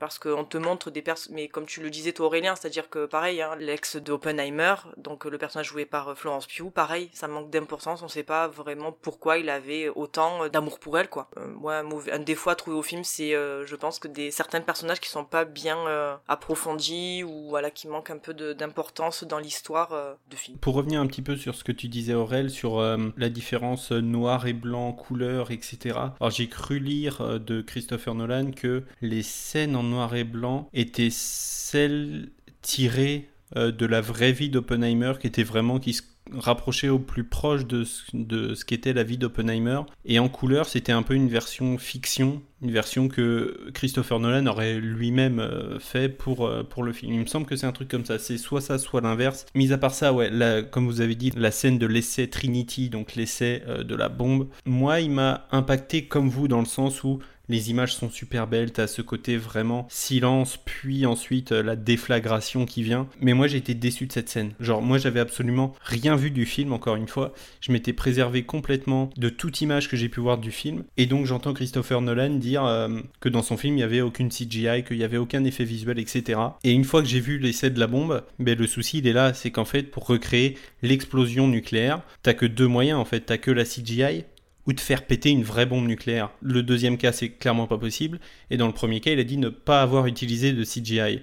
Et donc en fait, il est là le problème parce qu'on n'a pas ce champignon en fait, on n'a pas le champignon atomique de l'explosion. Et ça n'enlève rien à la scène, vraiment ça n'enlève rien au fait que la scène est magnifique, elle est sublime avec une musique incroyable, une montée en pression, toute la scène justement où ils se mettent en place, ils montent la bombe, ensuite t'as le décompte, ensuite en fait, enfin juste avant tu sais t'as l'orage et tout, tu sais pas s'ils vont la faire péter, cette scène est incroyable avec la musique de Ludwig Göransson qui est vraiment magnifique. Et ensuite la, bombe pète, tu vois, et je suis là en mode euh, ah ouais, c'est joli, mais, mais, mais c'est pas une bombe nucléaire, tu vois. Et ça, clairement, ça m'a sorti du film. Euh, mais parce que moi, je m'attendais vraiment à, à voir un truc. En fait, j'ai entendu que Christopher Nolan n'avait pas fait de CGI que après. Et en fait, c'est ça qui m'a sauté aux yeux. Vraiment, le truc de pas voir ce champignon atomique. Quitte à prendre des images d'archives, tu vois, quitte à essayer de traficoter un petit peu un truc. Parce que, mine de rien, il y en a des images de bombes atomiques. Donc, il y a peut-être moyen de traficoter un truc. Bref, c'est ce qui m'a sorti un petit peu du film pour la dernière partie. Mais en tout cas, pour moi, les deux premières heures du film sont incroyables. T'es à fond, à fond, à fond dans le film tout le temps. Comme t'as pu le dire, la musique. euh, moi, j'ai d'ores et déjà deux ou trois musiques qui tournent en boucle sur, euh, sur mes playlists. Et vraiment, allez voir le film parce que c'est de ce que vous verrez de plus beau cette année en termes de cinéma. Je pense que par contre, il va falloir encore une fois un deuxième, euh, un deuxième visionnage peut-être un Jean-Charles, peu plus arrête tard. avec les deuxièmes visages. On n'a pas le temps. On n'a pas le Ben temps. ouais, mais c'est un peu comme tous les films de Christopher Nolan. Je veux dire, tous les films, à part peut-être la trilogie Batman qui se tient en elle-même, mais euh, tous les films de Christopher Nolan demandent parce que t'as toujours des trucs un petit peu sous-jacents, etc., des trucs, des détails que t'as pas vus. Juste pour terminer, trois petites choses. Voyez donc avant ou après le reportage La Bombe disponible donc sur l'appli Arte ou sur YouTube euh, Arte. Vous tapez de toute façon reportage Oppenheimer Arte. Également, j'en parlerai plus tard, mais le livre Oppenheimer dont est tiré le film. Je suis en cours de lecture dessus, mais, euh, mais c'est pareil, c'est incroyable. Et dernière petite chose, j'ai mon petit morceau de pellicule d'Oppenheimer et je suis super content, il est magnifique. Le cadre est commandé pour, euh, pour le mettre dedans et ça c'est cool. Merci au 14A à Nantes qui m'en a gardé une de côté. Si je peux me permettre de rebondir sur ça, aussi je vous conseille d'aller sur la chaîne YouTube de Pepe Garcia, qui a eu la chance en fait d'aller au Grand Rex pour l'installation du coup d'un euh, projecteur 70 mm qui a accueilli la bobine de Oppenheimer. Sans spoiler, c'est une bobine qui fait plus de 6 km de long. Ouais, 6 km de long, ça pèse 240 kg, je crois. Ouais, 140, je crois. 140 kg, mais la vidéo est passionnante. Ça dure une demi-heure et de toute façon, Pepe Garcia est passionné par euh, tout ça, par le son, par l'image et, euh, et ça se ressent dans toutes ses vidéos et, euh, et vraiment la vidéo est incroyable. Et ça cartonne hein, parce que euh, le Grand X devait le garder, je crois, trois jours et ça a été prolongé de une ou deux semaines. Ils ont construit une, une cabine entièrement pour, euh, pour le projecteur et je crois que ça a été prolongé tellement le, le truc cartonne. Donc, euh, chapeau. Bah, il me semble que dès le premier soir, avant l'ouverture du, du ciné, il y avait déjà, enfin, il y a eu 1800 personnes qui sont venues voir le film et il y avait une queue à l'extérieur qui faisait tout le tour du pâté de maison.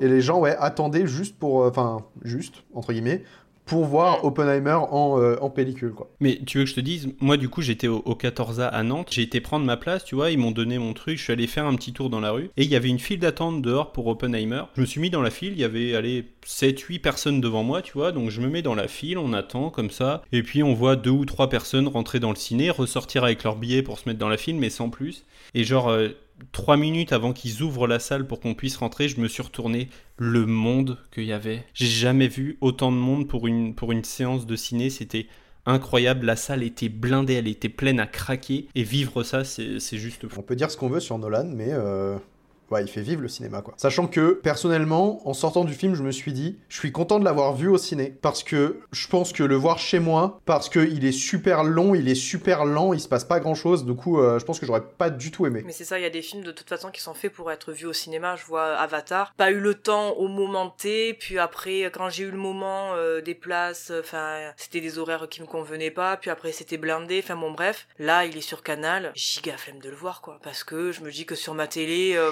J'en ai même pas envie. de toute façon, les films, de toute façon, qui sont faits pour être vus au cinéma, faut les voir au cinéma, quoi. J'ai revu Titanic il y a pas longtemps, tu vois. Je me suis dit, ouais, bon, c'est cool sur la télé, mais je l'ai vu quatre fois, euh, trois fois au cinéma quand il était sorti, donc euh, en 98. Et je l'ai revu euh, en 3D en 2012, 13, en 3D.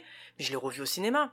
Là, il est repassé il y a pas longtemps encore. Je me suis dit, bon, vas-y, faut, abuse pas. Mais voilà, il y a des films comme ça. Il y en a, enfin, il y en a qui m'ont demandé alors, est-ce que vraiment ça vaut le coup de le voir au cinéma? Je suis dit, bien sûr, mais bien sûr.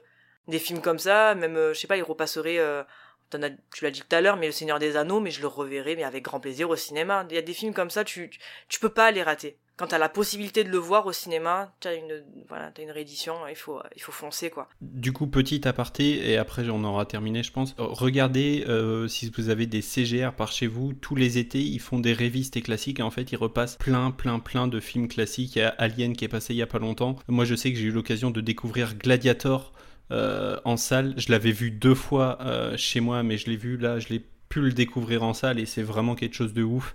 J'ai pu découvrir également Apocalypse Now que j'avais absolument jamais vu et que j'ai découvert en salle et c'est vraiment une claque à prendre, euh, à prendre en salle. Donc euh, ouais, dès que vous avez l'occasion, foncez. Comme pouvait le dire euh, Fred North, un invité que j'ai eu il y a pas longtemps en, en entrevue, il pouvait dire je peux revoir n'importe quel film sur ma télé.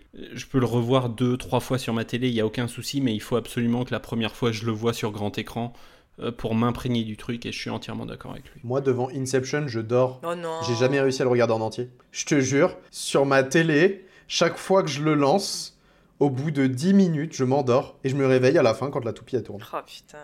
T'es net aussi? Tu t'es endormi? Non, vu Tenet euh, si, Oh. je l'ai vu, je l'ai vu en salle. Voilà. Je m'en fous. Ok. Allez, on va continuer avec Spider-Man Across the Spider-Verse. Je m'appelle Miles Morales.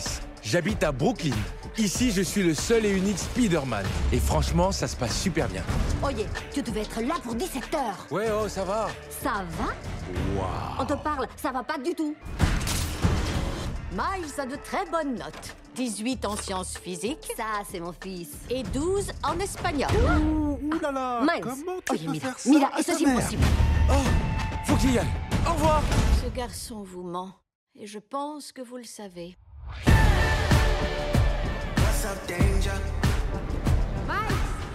Tu veux faire un tour? Oh Ouais Non, t'es sérieuse?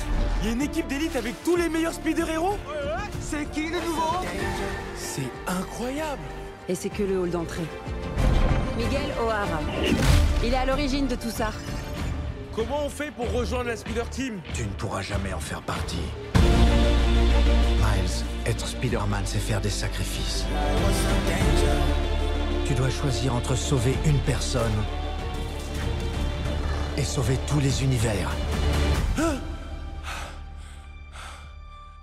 Les voix originales de Hailey Steinfeld, Oscar Isaac, Daniel Kaluuya, Jake Johnson et Jason Schwartzman pour une durée de 2 heures et demie. Après avoir retrouvé Gwen Stacy, Spider-Man est catapulté à travers le multivers où il rencontre une équipe de super-héros chargés d'en protéger l'existence. Mais lorsque les héros s'opposent sur la façon de gérer une nouvelle menace, Miles se retrouve confronté à eux et doit redéfinir ce qui signifie être un héros afin de sauver les personne qui l'aime le plus. Allez David Là, je sais jamais comment commencer, alors du coup, à chaque fois, c'est un peu particulier. Non, euh, j'avais adoré le premier, le deuxième, euh, vraiment très très cool. Euh, les musiques sont absolument extraordinaires, graphiquement c'est absolument extraordinaire, scénaristiquement c'est absolument extraordinaire.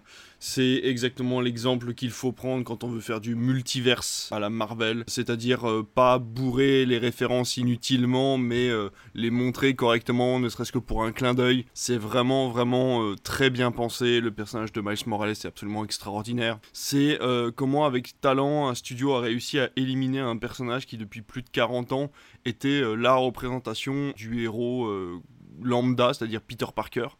Et euh, déjà dans le premier, on te dit non, mais Peter Parker est mort, quoi. Et puis Peter Parker et le nouveau Spider-Man, bah faudra t'y faire, quoi. Il est mort. Et voilà. Et Sur une belle chanson énorme- de Lil Wayne, avec Six Tentation. Mais... Il est mort Lil Wayne? Il est mort? Non, non, non, non, non. sur, sur, il est mort. Spi- Peter Parker est mort et c'est annoncé sur une belle chanson de Lil Wayne à XXX Tentation. Ah, Scare of the Dark. D'accord, ok. En parlant de chansons, d'ailleurs, les musiques sont extraordinaires. Je veux dire, j'écoute très peu de BO, mais la BO de Spider-Man est absolument dingue. Toutes les chansons, la chanson du générique de fin me tourne en boucle dans la tête. Enfin, je la trouve absolument magnifique et le, le générique de fin, d'ailleurs, est absolument magnifique. Je m'attendais pas du tout au twist de fin. Je ne savais pas qu'il y avait une suite. Donc, arriver à 2h20 de film où tu te dis, mais attends, mais ça, comment tu, comment tu vas finir ton film en 5 minutes avec tout ce qui reste à résoudre? Et que là, t'as la révélation finale et le générique qui commence, tu fais Ah et t'as le. Vous retrouvez Spider-Man dans Beyond the Spider-Verse. Tu fais. Ah d'accord. Bon. Et donc du coup là, il y a tout le monde qui sort de la salle et en tant qu'exploitant, il te regarde, tu fais c'est quand la suite? Ben, Je sais pas. J'étais pas au courant.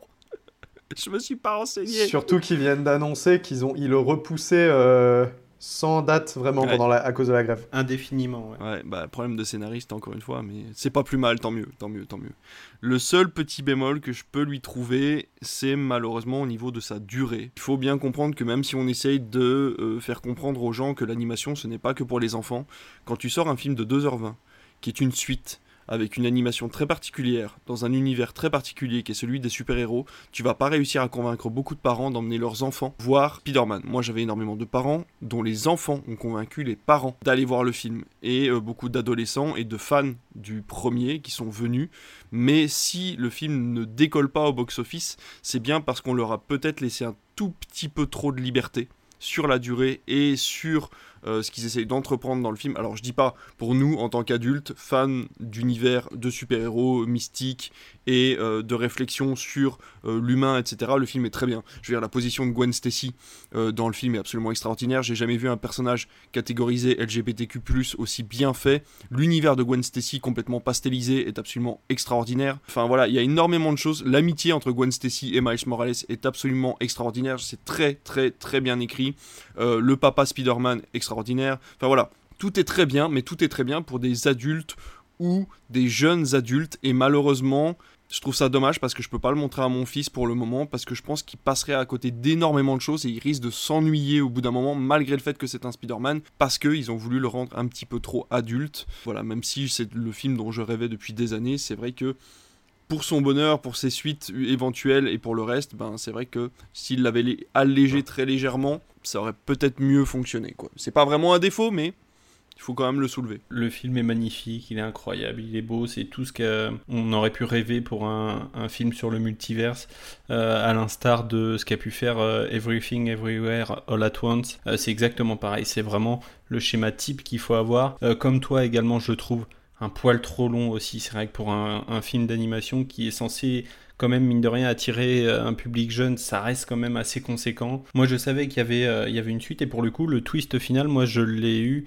genre tu sais le truc de il se retrouve pas sur la bonne terre, genre ça je l'ai eu eu direct. J'ai eu le truc, je l'ai je l'ai cramé avant à à 4000 de bah attends attends attends. Enfin si tu veux genre j'ai vu le truc se faire puis je fais c'est bizarre quand même parce que c'était pas marqué ça. Puis je me suis dit, bah, ça se trouve, c'est un faux raccord ou une connerie comme ça, tu vois.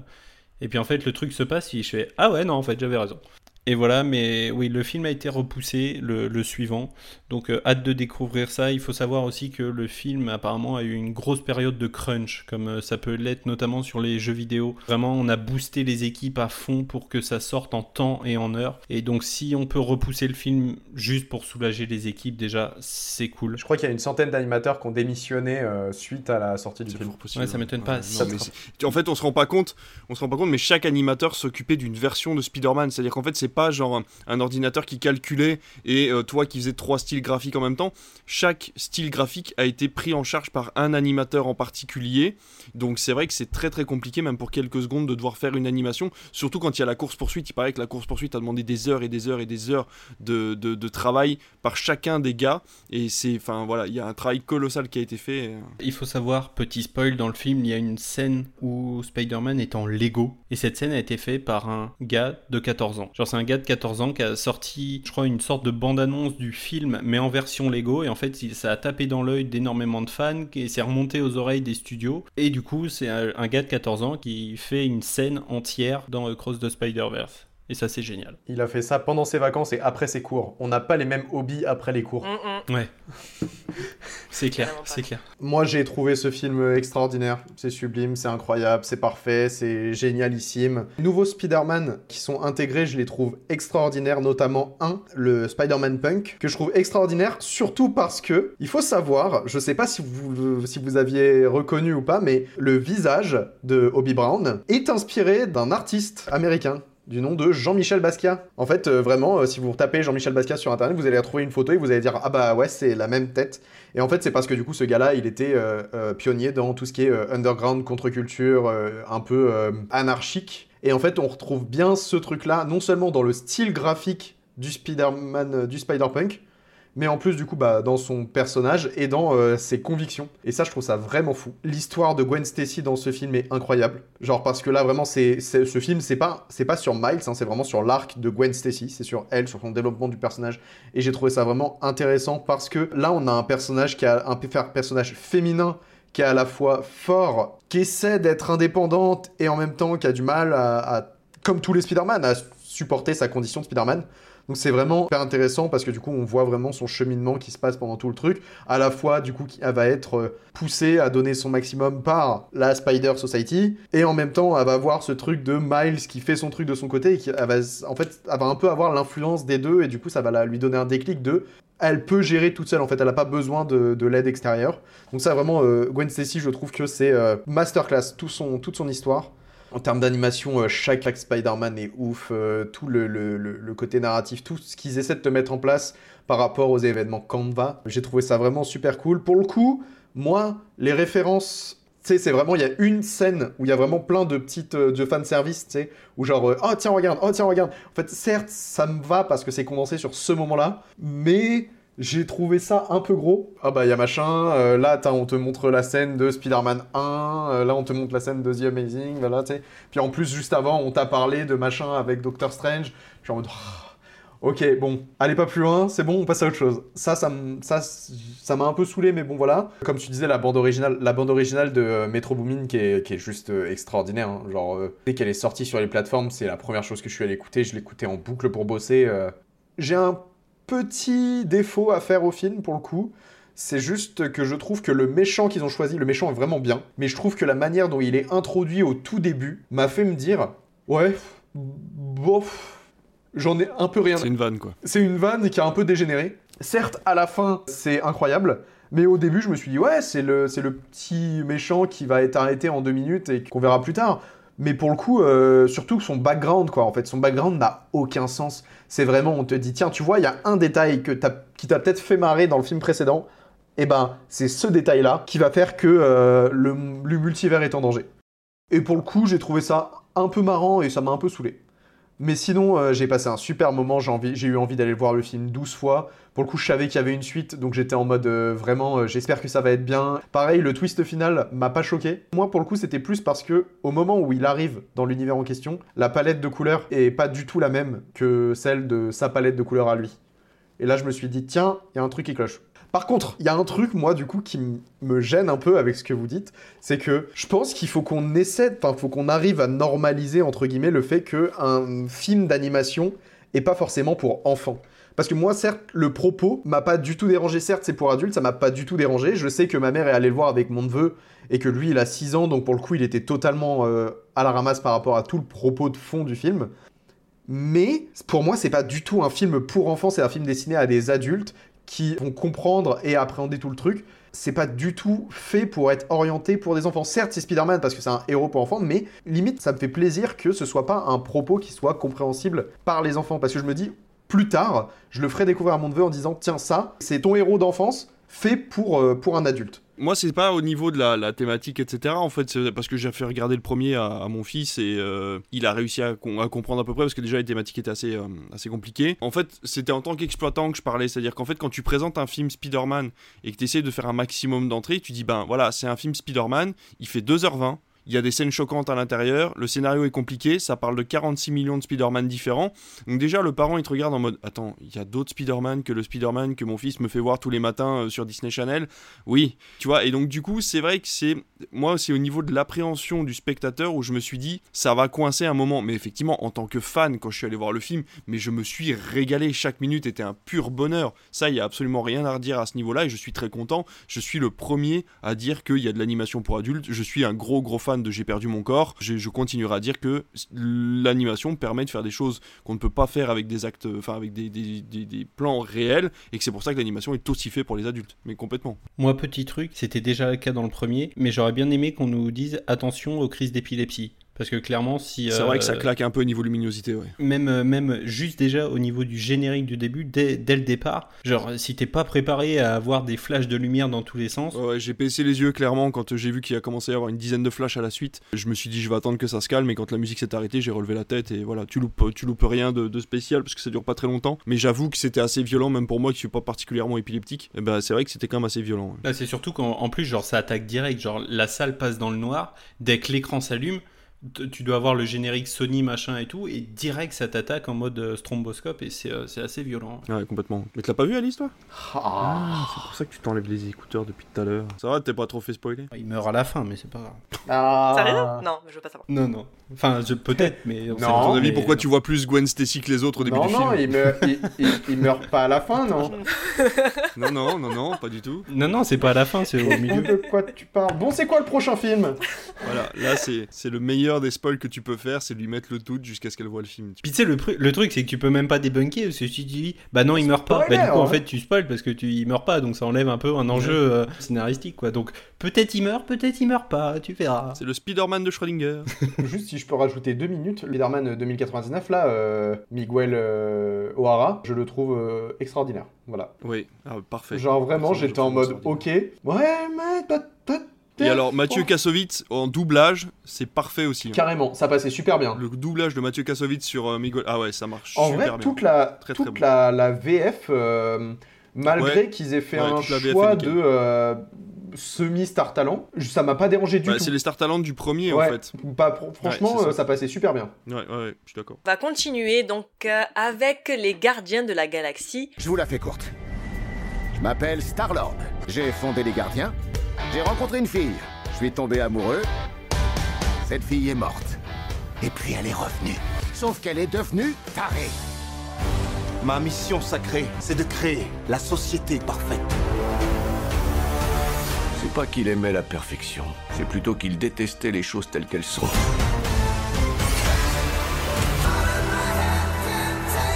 Je veux que vous sachiez tous que je suis honoré de me battre aux côtés de mes amis. Incinérez-les. On a toujours été en quête d'une famille. Jusqu'à ce qu'on se rencontre. Vous êtes prêts? Pour une dernière virée?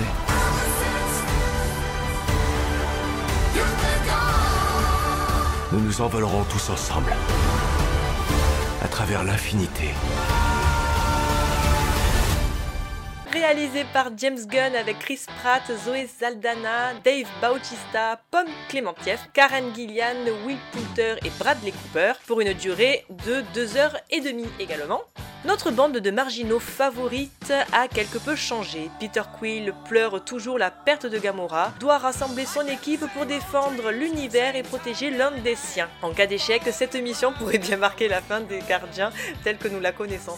Putain mais l'émission là j'en C'est ça que parle le film en fait, c'est vrai C'est bon, pendant deux minutes j'étais en mode attends. Qu'est-ce qui se passe 3, déjà qu'est-ce que c'était déjà? Merci du coup, bah. Allez, qui veut commencer? Bon, allez, moi. Oh Allez, Allez, lui. Ouais, tu, ouais. tu dis, ouais, j'ai du mal à commencer. Ouais, là. ouais, non, mais comme ça, je suis débarrassé, et puis euh, comme ça, j'ai plus qu'à vous interrompre quand vous vous parlez.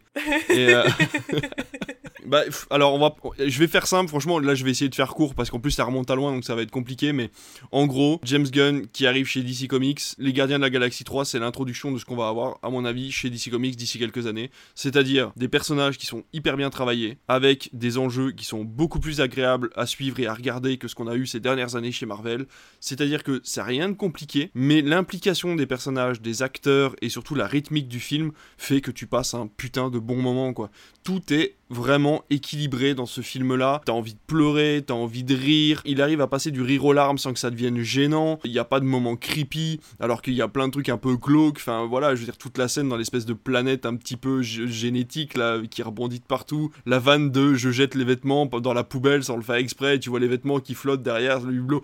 Il y a vraiment énormément de vannes qui m'ont fait rire. Le fait qu'on voit des acteurs revenir aussi parce que c'est des potes à James Gunn, bah voilà, Nathan Fillion, c'est toujours un putain de bonheur de le voir quoi. Euh, sa femme joue super bien, on dit ce qu'on veut de la femme de James Gunn, mais je trouve que c'est une très bonne actrice et elle joue très bien dans la série sur euh, Prime euh, Peacemaker et elle joue aussi très bien son rôle dans Les Gardiens de la Galaxie, donc voilà, franchement, il n'y a aucun souci là-dessus. J'adore l'histoire de Rocket, vraiment, c'est une histoire qui est hyper touchante, tout le côté justement protection animale, etc. On le ressent vraiment sans que ça gêne forcément le scénario, sans que ça soit poussé au fait de dire, hey, t'as vu, hein, t'as vu comment on traite les animaux Non, voilà, c'est quand même un très très beau sous-texte. Si on devait retenir un Marvel de ces dernières années, pour moi, ça serait les Gardiens de la Galaxie 3, surtout de cette phase 5 qui a été une catastrophe ambulante. Et là, tu vois les Gardiens de la Galaxie 3 qui débarquent, tu te dis, mais les gars, pourquoi vous avez pas fait ça depuis le début, quoi? C'est ça qu'on attend depuis des années, vous nous faites chier avec Quantum Mania de mes couilles, là, et, vous débarquez. euh, Non, mais c'est vrai, Quantum Mania, plus j'y pense, plus c'est un enfer. C'est juste des néons de partout avec un scénario complètement débile. Hé, papa, j'ai 16 ans, j'ai créé une machine qui nous permet d'aller encore plus loin dans le Quantum machin.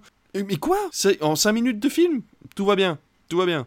Donc voilà, bref, on, on va pas revenir là-dessus, mais voilà, Les Gardiens de la Galaxie 3, c'est vraiment un super bon film. On pourra dire ce qu'on veut, il y a des gens qui râlent, il y a des défauts, effectivement, il y aura toujours des défauts. Je m'attendais pas au rôle de Will Poulder, et ça c'est vraiment cool. Le fait que ça soit euh, bah, le méchant un peu débile qui devient gentil, j'ai trouvé ça euh, hyper shonen en fait, et euh, j'ai trouvé ça vraiment très très drôle. Si vous l'avez raté au cinéma, c'est dommage, mais si vous le croisez à la télé, franchement regardez-le, même si vous n'avez pas vu les autres, parce que, encore une fois, et là je reviens sur autre chose, j'ai fait, sans le faire exprès, entre guillemets, je l'avais mis en fond lors d'une soirée, j'ai fait regarder Thor 4 à ma mère. Tout le monde déteste Thor 4, hein. Et ma mère s'est éclatée devant Thor 4. Elle était morte de rire en permanence. Et en fait, j'ai eu une révélation. Je me suis dit, mais en fait, on n'est pas du tout le public. Ça fait des années qu'on n'est plus le public de Marvel, en fait. Le public de Marvel, c'est les gens qui passent par hasard et qui se disent, tiens, je veux voir un blockbuster et qui vont voir un Marvel, quoi. Et qui veulent se marrer euh, sans se prendre la tête, en posant le cerveau. Ils s'en foutent qu'il y ait une suite, qu'il y ait un préquel, qu'il y ait tout ce que tu veux. Ce qu'ils veulent, c'est se marrer pendant une heure et demie, deux heures. Et en fait, ça a marché super bien sur ma mère, quoi. Et les Gardiens de la Galaxie, c'est la cohésion entre quelqu'un qui va voir un film au hasard et qui passe un super bon moment, et quelqu'un qui suit Marvel depuis presque 20, enfin depuis, depuis 15 ans maintenant, et qui prend son pied aussi, quoi. Donc euh, voilà, c'est le juste milieu entre les deux, et je trouvais ça très très bien. Pour le coup, euh, ce truc-là, là, pour les Gardiens de la Galaxie, c'est pas la première fois que ça le fait. Je sais que j'ai plusieurs potes qui m'ont dit, pour la sortie du premier Gardien de la Galaxie, ils se sont retrouvés au ciné en mode bon, qu'est-ce qu'on va voir Euh, À l'époque, ils n'avaient rien à faire de Marvel. Ils sont allés voir les Gardiens de la Galaxie en se disant, oh, fallait un truc de SF, euh, voilà.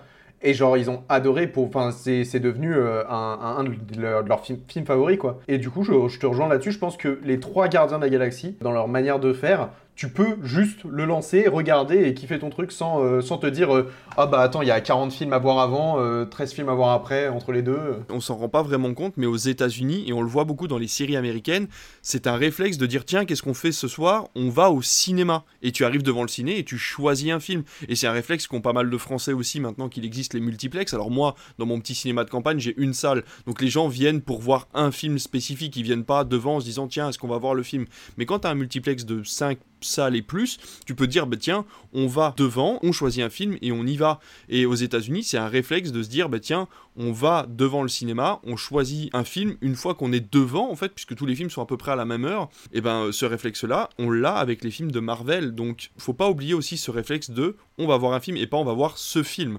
Donc euh, voilà, et ça ça fonctionne très bien justement avec les dernières tendances et avec euh, ben, euh, avec les Gardiens de la Galaxie. J'ai adoré les Gardiens de la Galaxie 3. Je te rejoins sur le truc de euh, c'est l'un des meilleurs Marvel qu'on ait vu depuis un très long moment. Je trouve que euh, Marvel c'est en PLS depuis un bon moment. Là, on a quelque chose qui est à la fois engagé dans des propos qui sont euh, intéressants, des personnages qui sont bien développés, qui sont expliqués avec toujours quelques vannes entre eux. Toutes les scènes sur Rocket et sur le passé de Rocket Raccoon, c'est pour moi le truc le plus. Bah, au bout de 15 minutes, j'étais quasiment en larmes, quoi. Ah ouais, ouais, En fait, le traitement animalier et tout ça, la manière dont c'est exprimé là-dedans, ça m'a mais détruit dès le début du film. Je me suis dit, waouh, attends, mais si c'est ça pendant tout le film, euh, ça va être un supplice.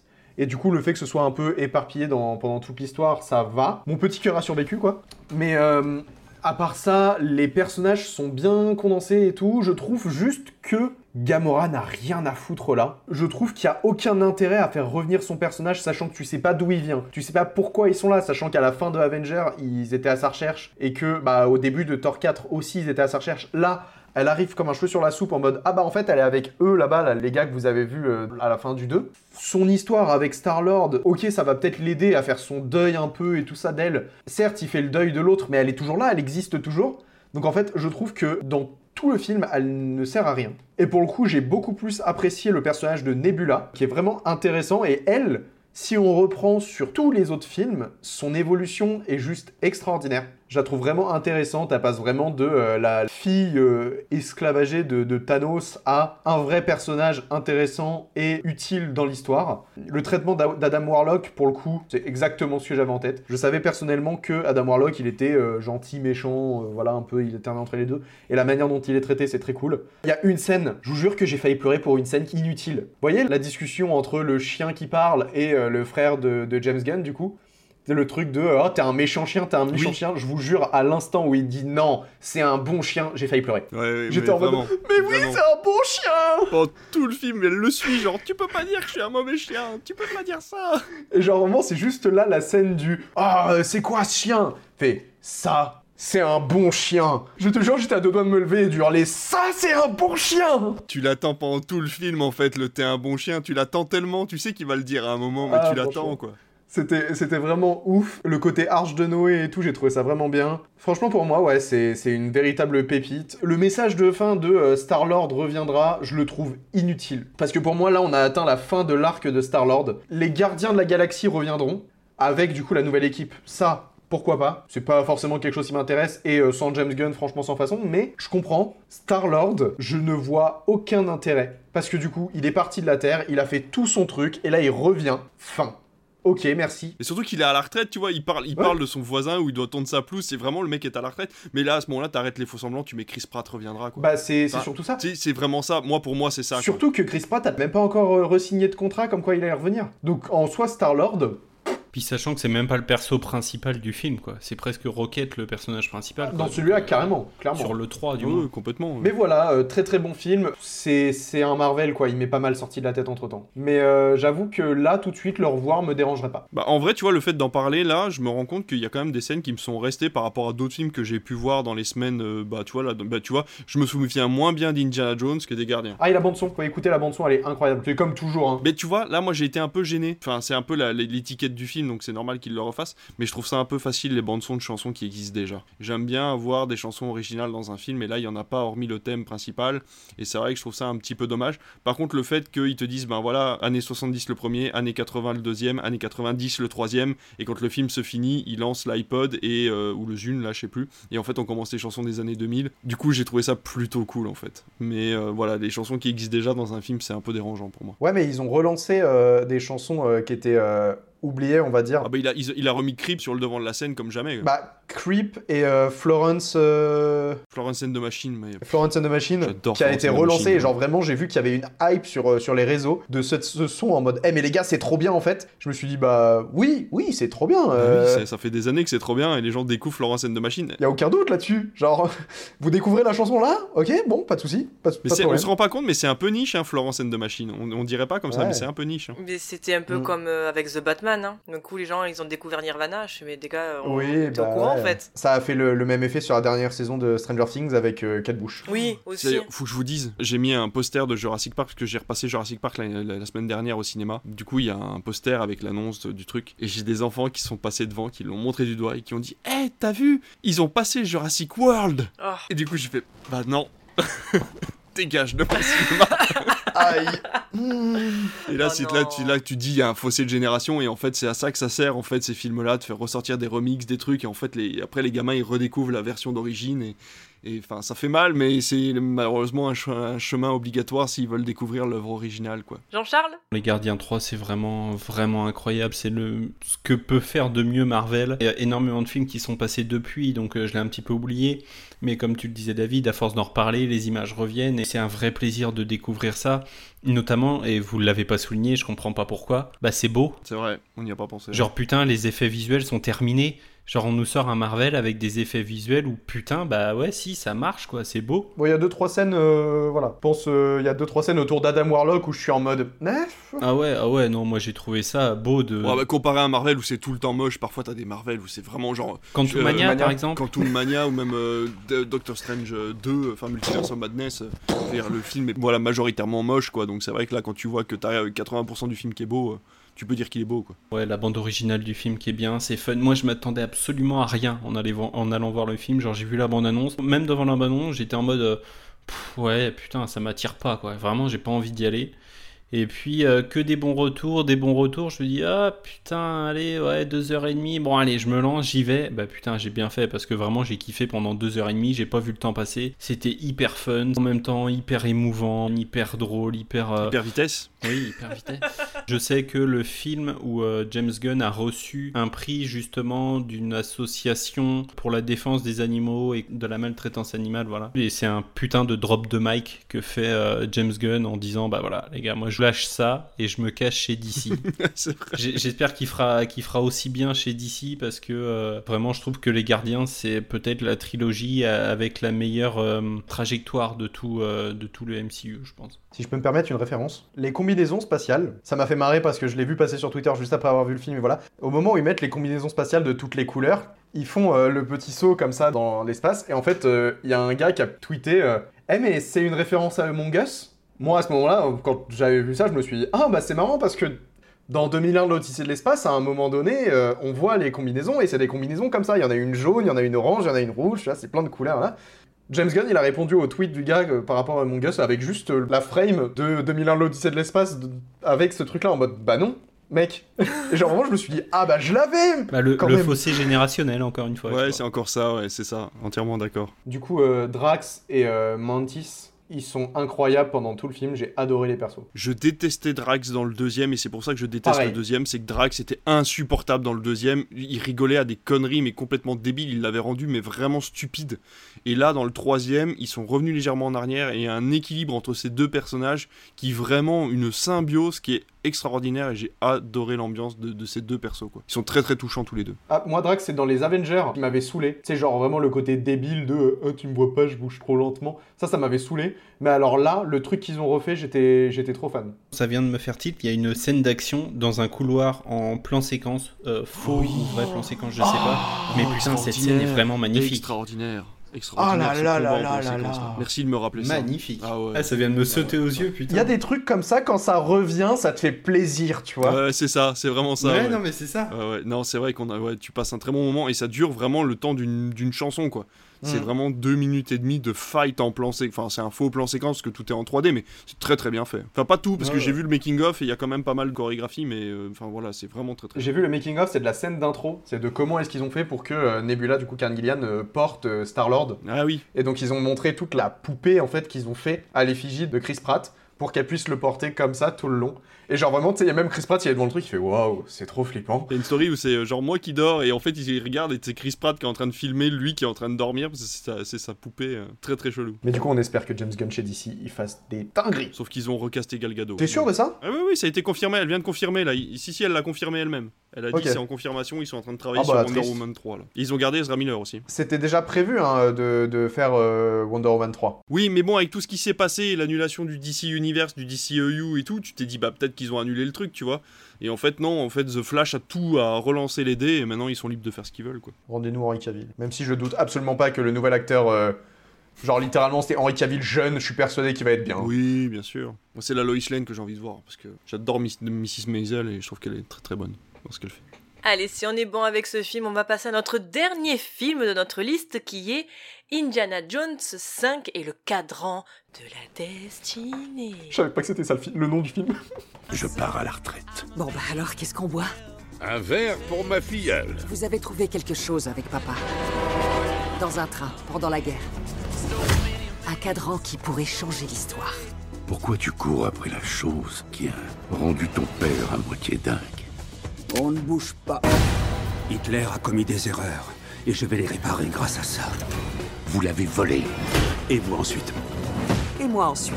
Ça s'appelle le capitalisme. Tu as pris des risques. Tu as fait des erreurs. Et là, tu t'offres un dernier triomphe.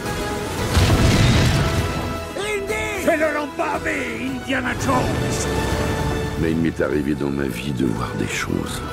J'ai subi des tortures vaudou. J'ai pris 9 balles. Une fois par ton père. Mais ça, je l'ai cherché. Toute ma vie. Réalisé par James Mangold avec Harrison Ford, Phoebe Waller-Bridge, Mads Mikkelsen, John Rhys Davis et Antonio Banderas pour une durée de combien? Deux heures et demie aussi quasiment? Trop long, trop long, c'est tout ce que tu peux dire. 1969, après avoir passé plus de 10 ans à enseigner au Hunter College de New York, le professeur Jones est sur le point de prendre sa retraite et de couler des jours paisibles. Tout bascule après la visite surprise de sa filleule, Elena Shaw, qui est à la recherche d'un artefact rare que son père a confié à Indy des années auparavant, le fameux cadran d'Archimède, une relique qui aurait le pouvoir de localiser les fissures temporelles. En arnaqueuse accomplie, Elena vole l'objet et quitte précipitamment le pays afin de le vendre au plus offrant. Indy n'a d'autre choix que de le lancer à sa poursuite, ressortant son fedora et son blouson de cuir pour une dernière virée. Vous la connaissez cette chanson de The Big Bang Theory, là, quand ils font un espèce de medley entre Thor et Dr. Jones? Thor and Dr. Jones. Elle est trop bien cette chanson. Oui. Mais attendez, euh, Indy a un frère Non, c'est sa filleule. Non, c'est c'est sa filleule, c'est il est parrain. Ah C'est euh, son collègue de je sais pas où là. Je me suis dit, ah, mais. C'est son mais- collègue qui a une fille. Je me suis dit, mais d'où? C'est le collègue qui a pris soin de son fils dans le quatrième là, je sais pas quoi. Jean-Charles. Oh ouais, grave, je commence comme ça, après je vais me coucher. Euh, ouais, je l'ai vu. Il est passé à Cannes. Allez hop, ça c'est Bah écoute, moi je l'ai trouvé euh, fun, genre euh, vraiment j'ai coupé le cerveau. J'aime pas cette expression, mais genre j'ai coupé le cerveau. J'ai trouvé ça fun, beaucoup trop long. Ouais, il y a la scène où ils sont sous l'eau que j'ai trouvé plutôt pas mal. La scène euh, de course poursuite, c'est beaucoup, beaucoup, beaucoup, beaucoup trop long, beaucoup trop nul aussi. Mais j'ai tellement, tu vois, j'y suis tellement allé avec aucune attente que euh, parce que je savais que ce serait mauvais après les retours qu'on qu'on avait de Cannes, que du coup en fait j'ai presque passé un bon moment euh, fun devant le film en fait. Puis voilà, il n'y a pas grand chose à sauver parce que de toute façon tout ce que tu vois à l'écran, il n'y a pas vraiment grand chose de vrai à, défaut de, Mission Impossible, tu vois. Tu sais que la scène sur le train c'est que du CGI. euh, il court sur le train avec son chapeau et en fait le train est en marche, mais sauf que son chapeau il bouge pas en fait. Je dis bah comment tu peux rouler à 300 à l'heure et que ton chapeau ne bouge pas quoi, c'est c'est juste pas possible. Le de-aging, bah je comprends toujours pas pourquoi faire ça alors que c'est- ça reste moche. Pire, tu peux essayer de le camoufler un peu, mais non, là on le met en mode gros plan. C'est pas si on a un film qui a réussi à faire ça bien, mais, euh, mais en tout cas voilà. Sinon voilà, ça fait toujours voyager, c'est toujours euh, plaisant de voir Harrison Ford, c'est toujours cool d'entendre le thème de John Williams, mais clairement dans le film ne me reste pas en mémoire et j'en pense euh, pas beaucoup de bien. Si ce n'est Cocorico, on a un acteur français dedans. Donc. Tu peux spoiler la saison 2 de The Mandalorian? T'en demandes beaucoup quand même. Parce qu'à la fin de la saison 2 de The Mandalorian, t'as un personnage de Star Wars qui apparaît, et pour le coup, là, le de-aging, je trouve qu'il marche plutôt pas mal.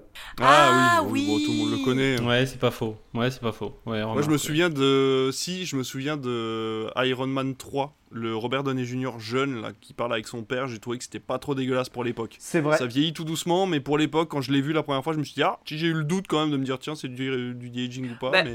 on connaît les personnages, enfin les acteurs maintenant, donc c'est vrai que de les revoir plus jeunes, tu fais bah non. c'est- Non, mais c'est surtout que parfois t'as pas la gueule que t'avais, t'as pas, t'avais pas la gueule que t'as maintenant. Quoi. Je veux dire, parfois tu ressembles pas à ce que tu ressembles maintenant quand t'étais petit. Et du coup, en fait, eux, ils prennent la tête, ils la réduisent comme Ouais. ça, ils enlèvent les rides et ils mettent un petit corps dessus et ils font tiens, regarde, c'est toi jeune. Bah, je- Non, mais surtout qu'ils avaient, enfin pour euh, ah euh, Will Smith de Ang Lee là. Ah oui, c'est dans Gemini, Ouais. Man, Gemini Man, ouais, c'est vrai que c'était pas si bon, mal. Ouais, c'était- Ouais, pas dégueu, ouais. Mm, mm. Mais en fait, c'est la- le grain de peau, t'as plus de grain, c'est trop lisse, les yeux, tu vois que c'est pas globuleux, enfin c'est pas. Tu sens que c'est fake en fait. Donc euh, Mais pour ve- revenir sur le truc, genre du coup Mandalorian c'est bien fait, c'est Disney. Qu'est-ce que pourquoi Indiana Jones c'est Disney aussi? Pourquoi est-ce que ça marche pas là Tu Je vois? sais enfin, pas, une histoire, c'est une histoire de temps, une histoire de, tu plein de choses. Non, puis je pense que la technologie doit être différente parce que, comme tu disais, tu vois, je pense que euh, pour Indiana Jones, ils ont dû faire comme t'as dit. euh, je pense que pour, euh, pour Star Wars et euh, The Mandalorian, en fait, ils ont plus utilisé une technologie plus type deepfake où ils sont venus reprendre le visage. En fait, comme ils avaient déjà fait pour dans Rogue One refaire la princesse Leia, sauf que du coup dans Rogue One ils l'avaient fait avec la fille de Carrie Fisher. Là en fait ils ont, ils ont dû récupérer, par rapport aux, aux films qu'ils avaient de la première trilogie, du coup euh, le visage de Mark Hamill, qui est, et du coup ils ont essayé de le refaire au mieux sur, euh, sur directement bah, le visage de Mark Hamill en plus, donc voilà. Donc je pense que c'est pour ça que ça marchait bien. Là pour le coup, vu que on va dire Harrison Ford, il a quand même commencé sa carrière assez tard entre guillemets. Tu pouvais reprendre sa tête de, je sais pas moi, euh, bah, du premier en fait. Bah du premier ça pouvait passer, ouais. euh, après euh, je sais pas, tu sais. euh, Après, sinon, tu t'arranges pour faire un flashback beaucoup mieux foutu que ça, quoi. Je veux dire, en plus, ce flashback, là, il sert à que dalle. Donc, euh, en fait, euh, regarde, Mission Impossible, ils ont réussi à te caler un flashback euh, très correct euh, qui dure 4 secondes et auquel tu comprends tout euh, en 4 secondes. T'as pas besoin de faire 20 minutes d'introduction où tes mecs sont en deepfake. Et tellement bien fait que tu sais pas s'il est pas dans le film. Bah oui, non, mais c'est ça. Je veux dire, il te montre l'acteur jeune. À aucun moment, je me suis dit, attends, c'est pas le même acteur. Je me suis dit, c'est ok, c'est le même acteur jeune. J'ai pas essayé de savoir si c'était en CGI ou s'il l'avait pris dans un autre film plus jeune. Enfin, tu vois, je me suis dit direct, attends, mais c'est dans un autre Mission Impossible, quoi. Donc ça veut dire que c'était bien fait. Là, t'as 20 minutes de deepfake et de CGI de partout. C'est c'est terrible. Alors que sur les autres, enfin, mis à part euh, Jimmy Neiman, les autres c'est que des apparitions assez euh, rapides quoi. Donc c'est vrai que tu. Bon. Et puis ils s'amusent pas à faire monter le gars en CGI sur un train en CGI sur tu vois, c'est des, des trucs où ils sont fixes, ils parlent vite fait dans une pièce et puis après on passe à autre chose, le flashback est terminé. J'ai juste bien apprécié visuellement la scène de la célébration, genre tu sais avec tous les confettis et tout ça, j'ai trouvé ça plutôt sympa, on le voit, on le voit pas souvent donc. euh, David Alors moi je suis pas un grand fan d'Indiana Jones dans le sens où le 1 je l'ai vu il y a très longtemps, le 2 j'ai jamais aimé, puis je l'ai revu, j'ai essayé de le revoir sur M6 là, puis j'ai vu la meuf qui gueulait toutes les 3 secondes, j'ai fait c'est pas possible. En plus les mecs sautent d'un train, euh, sautent d'un avion avec un canoë, tu te dis mais attends et après on croit Tu nous as fait la voix de Cheetuff, c'était trop bien. J'ai pas approché. c'est pas possible. Et donc euh, non, moi ça ça a pas été possible. Et donc du coup le troisième je l'ai jamais vu, il paraît que c'est le meilleur, mais je l'ai jamais vu. Le quatrième j'ai essayé pareil, euh, j'ai trouvé que c'était tellement faux que ça passait pas. Du coup là je me suis mis dans le cinquième en me disant allez on raccroche les wagons, on y va, et puis ça te permettra peut-être d'aimer la saga à un moment ou à un autre. Et ben pas du tout Pas du tout, c'est tout pourri C'est tout pourri, les 15 premières minutes sont nulles à chier, le reste du scénario n'a aucun intérêt, le personnage de la meuf, euh, la filleule là, est insupportable au possible et en plus elle est insipide. Le seul moment où l'aventure vaut vraiment le coup, c'est quand ils partent en Grèce dans la caverne et qu'il commence à y avoir des énigmes, qu'ils doivent répondre à des questions pour essayer de comprendre comment ça fonctionne, essayer de sauver le bordel. Et là, voyage à travers le temps. Je suis désolé, je spoil, mais c'est tellement nul à chier qu'il faut le spoiler quoi. Voyage à travers le temps, ils se retrouvent devant je sais plus euh, Archimède. Oui, c'est le cadran, c'est le cadran d'Archimède, ouais. Ils se retrouvent devant Archimède, ils parlent pas la même langue, mais ils arrivent à se comprendre. Lui parle latin, eux ils parlent anglais. Ça ne paraît bizarre à personne. Il y a un avion qui s'est écrasé et le mec te dit Je veux rester. Tu dis Bah non, non, tu n'as rien à foutre là. Je veux dire, là c'est plus un effet papillon là que tu es en train de faire. C'est un, c'est un Pacific Rim. Je veux dire, euh, tu veux dire, non, mais t'as quand même un avion qui débarque en moins 4000 avec un mec avec un chapeau et un flingue et un téléphone portable. Tu ne peux pas. Non, pas de téléphone portable, c'est dans les années 60, mais bon, voilà, bref, tu comprends. Tu, tu peux pas rester là, mon gars. T'as beau être. euh, Enfin, tu vois, je veux dire, le mec est quand même prof d'archéologie, le mec est quand même super malin et il veut rester là. C'est complètement débile. Mad Mikkelsen ne sert à rien sauf à être raciste trois fois dans le film pour prouver qu'il est nazi. Et voilà. Et voilà. Je veux dire, non mais, je te jure, non mais vraiment la scène, la scène dans l'hôtel là, la scène dans l'hôtel où c'est un black qui le sert là, où il lui sort trois répliques racistes dégueulasses, et t'es en mode, ah, c'est parce qu'il est nazi. J'aime bien, c'est le pour prouver qu'il est nazi. Mais oui, mais je te jure, c'est vraiment ça, quoi. Et non, et vraiment, c'est tout le film est relou. La, la séquence de course-poursuite au Maroc est tellement longue, mais tellement longue. Et il y a rien qui va, quoi. Pire que celle euh, de Rome euh, dans Mission Impossible. Oui, parce qu'elle est complètement fake. Elle est tellement fake, en fait. Tu ne comprends pas ce qui se passe. Il saute d'un tuk-tuk à un autre et tout. Et puis à un moment, tu sais. Alors, le mec est archéologue. D'accord, doué mais archéologue, professeur dans une université, et il arrive à réparer un tuk-tuk qui vient de se faire déglinguer la gueule pendant une course-poursuite, le tuk-tuk est flingué, il fume dans tous les sens, et là le mec te sort un bah oui non mais moi j'ai l'habitude parce qu'en fait les tuk-tuk on sait très bien que quand ça fume comme ça c'est parce qu'il manque de l'eau ou je sais pas quoi, enfin il t'explique le truc, il te dit voilà c'est pour ça que j'ai réussi à réparer le tuk-tuk. Non, et non, ça ne marche pas, Encore. Ça ne fonctionne Encore, pas. il y aurait eu une ref au précédent Indiana Jones où tu te dis bon, il, a pris un tuk-tuk, il y a eu un truc comme ça. c'est ça. même pas. Enfin, je cherche, mais, même, pas. C'est ça, et du coup, je veux dire, il y a vraiment, scénaristiquement, il y a rien qui fonctionne dans ce putain de film. Et alors, la célébration là, du 4 juillet, je suis pas d'accord en fait. Alors, oui, c'est bien fait, les couleurs sont très belles, et là, tu vois que James Mangold a essayé de se donner à fond, donc c'est très beau. Mais on se doute quand même que si un mec s'était fait poursuivre par des nazis et avait piqué un cheval pendant une célébration du 4 juillet en plein milieu de New York, ça serait apparu dans les journaux. Enfin, je veux dire, tu peux pas prendre un film qui s'est passé dans les années 60 et dire, euh, bah, il s'est passé ça, mais personne n'en a jamais entendu parler dans la vraie vie. Enfin, tu vois, la cohérence d'Indiana Jones, c'est de se passer dans notre univers à nous. Il est quand même relativement euh, ancré dans la réalité, hormis les deux trois trucs un peu magiques qu'il arrive à voir à chaque fin de film. Là, tu peux pas dire, bah le mec s'est barré euh, à cheval, euh, il y a eu des tirs pendant une célébration du 4 juillet en 1969. Ou alors à ce moment-là, tu vois, tu prends parti de dire, bah en fait, oui, ça a eu lieu et c'était à cause d'Indiana Jones, mais personne n'en a entendu parler, ça n'a pas existé, donc c'est quand même dommage. Enfin, je veux dire, il y a plein plein d'incohérences dans le film, et putain, deux heures et demie, c'est beaucoup trop long, les gars. Arrêtez de faire des films longs en voulant dire, mais oui, mais si c'est long, c'est bien. Non, si c'est long, c'est chiant, il n'y a pas d'équilibre de rythme, il n'y a rien qui va. Et alors à un moment, ah oui, j'ai trouvé le film hyper violent. Vraiment hyper violent. Genre, il y a plein de gens qui se font tuer comme ça.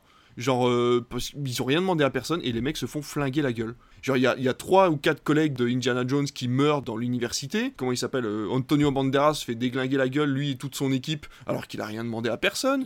Meurt? C'est pour montrer qu'ils sont nazis. Oui, mais non, mais c'est ça, je te jure que c'est ça, c'est pour montrer que les nazis c'était pas bien, quoi.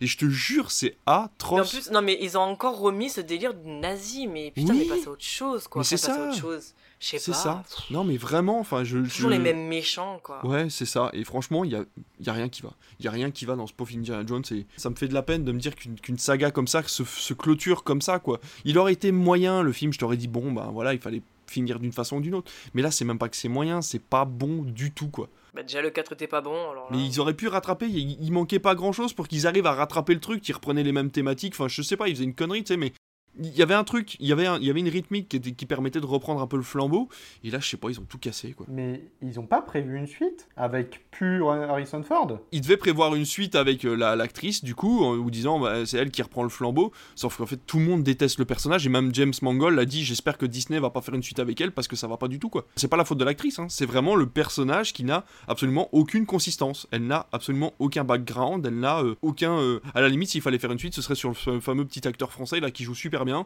qui est adorable et qui, vraiment mériterait d'être un explorateur, euh, tu vois, de faire un espèce de mini Indiana Jones avec un ado qui part euh, à la conquête du truc, qui a récupéré le chapeau euh, d'Indiana Jones et qui s'en va vers de belles aventures. Là, à la limite, pourquoi pas Mais alors, elle, par contre, faut pas la remettre dans le film. hein. C'est un personnage complètement claqué au sol. J'ai une anecdote, je crois que ça doit être le troisième suite de film où Shia le personnage de Shia LaBeouf meurt off-screen. Genre où à un moment on me dit Ah ouais, lui il est mort. c'est vrai.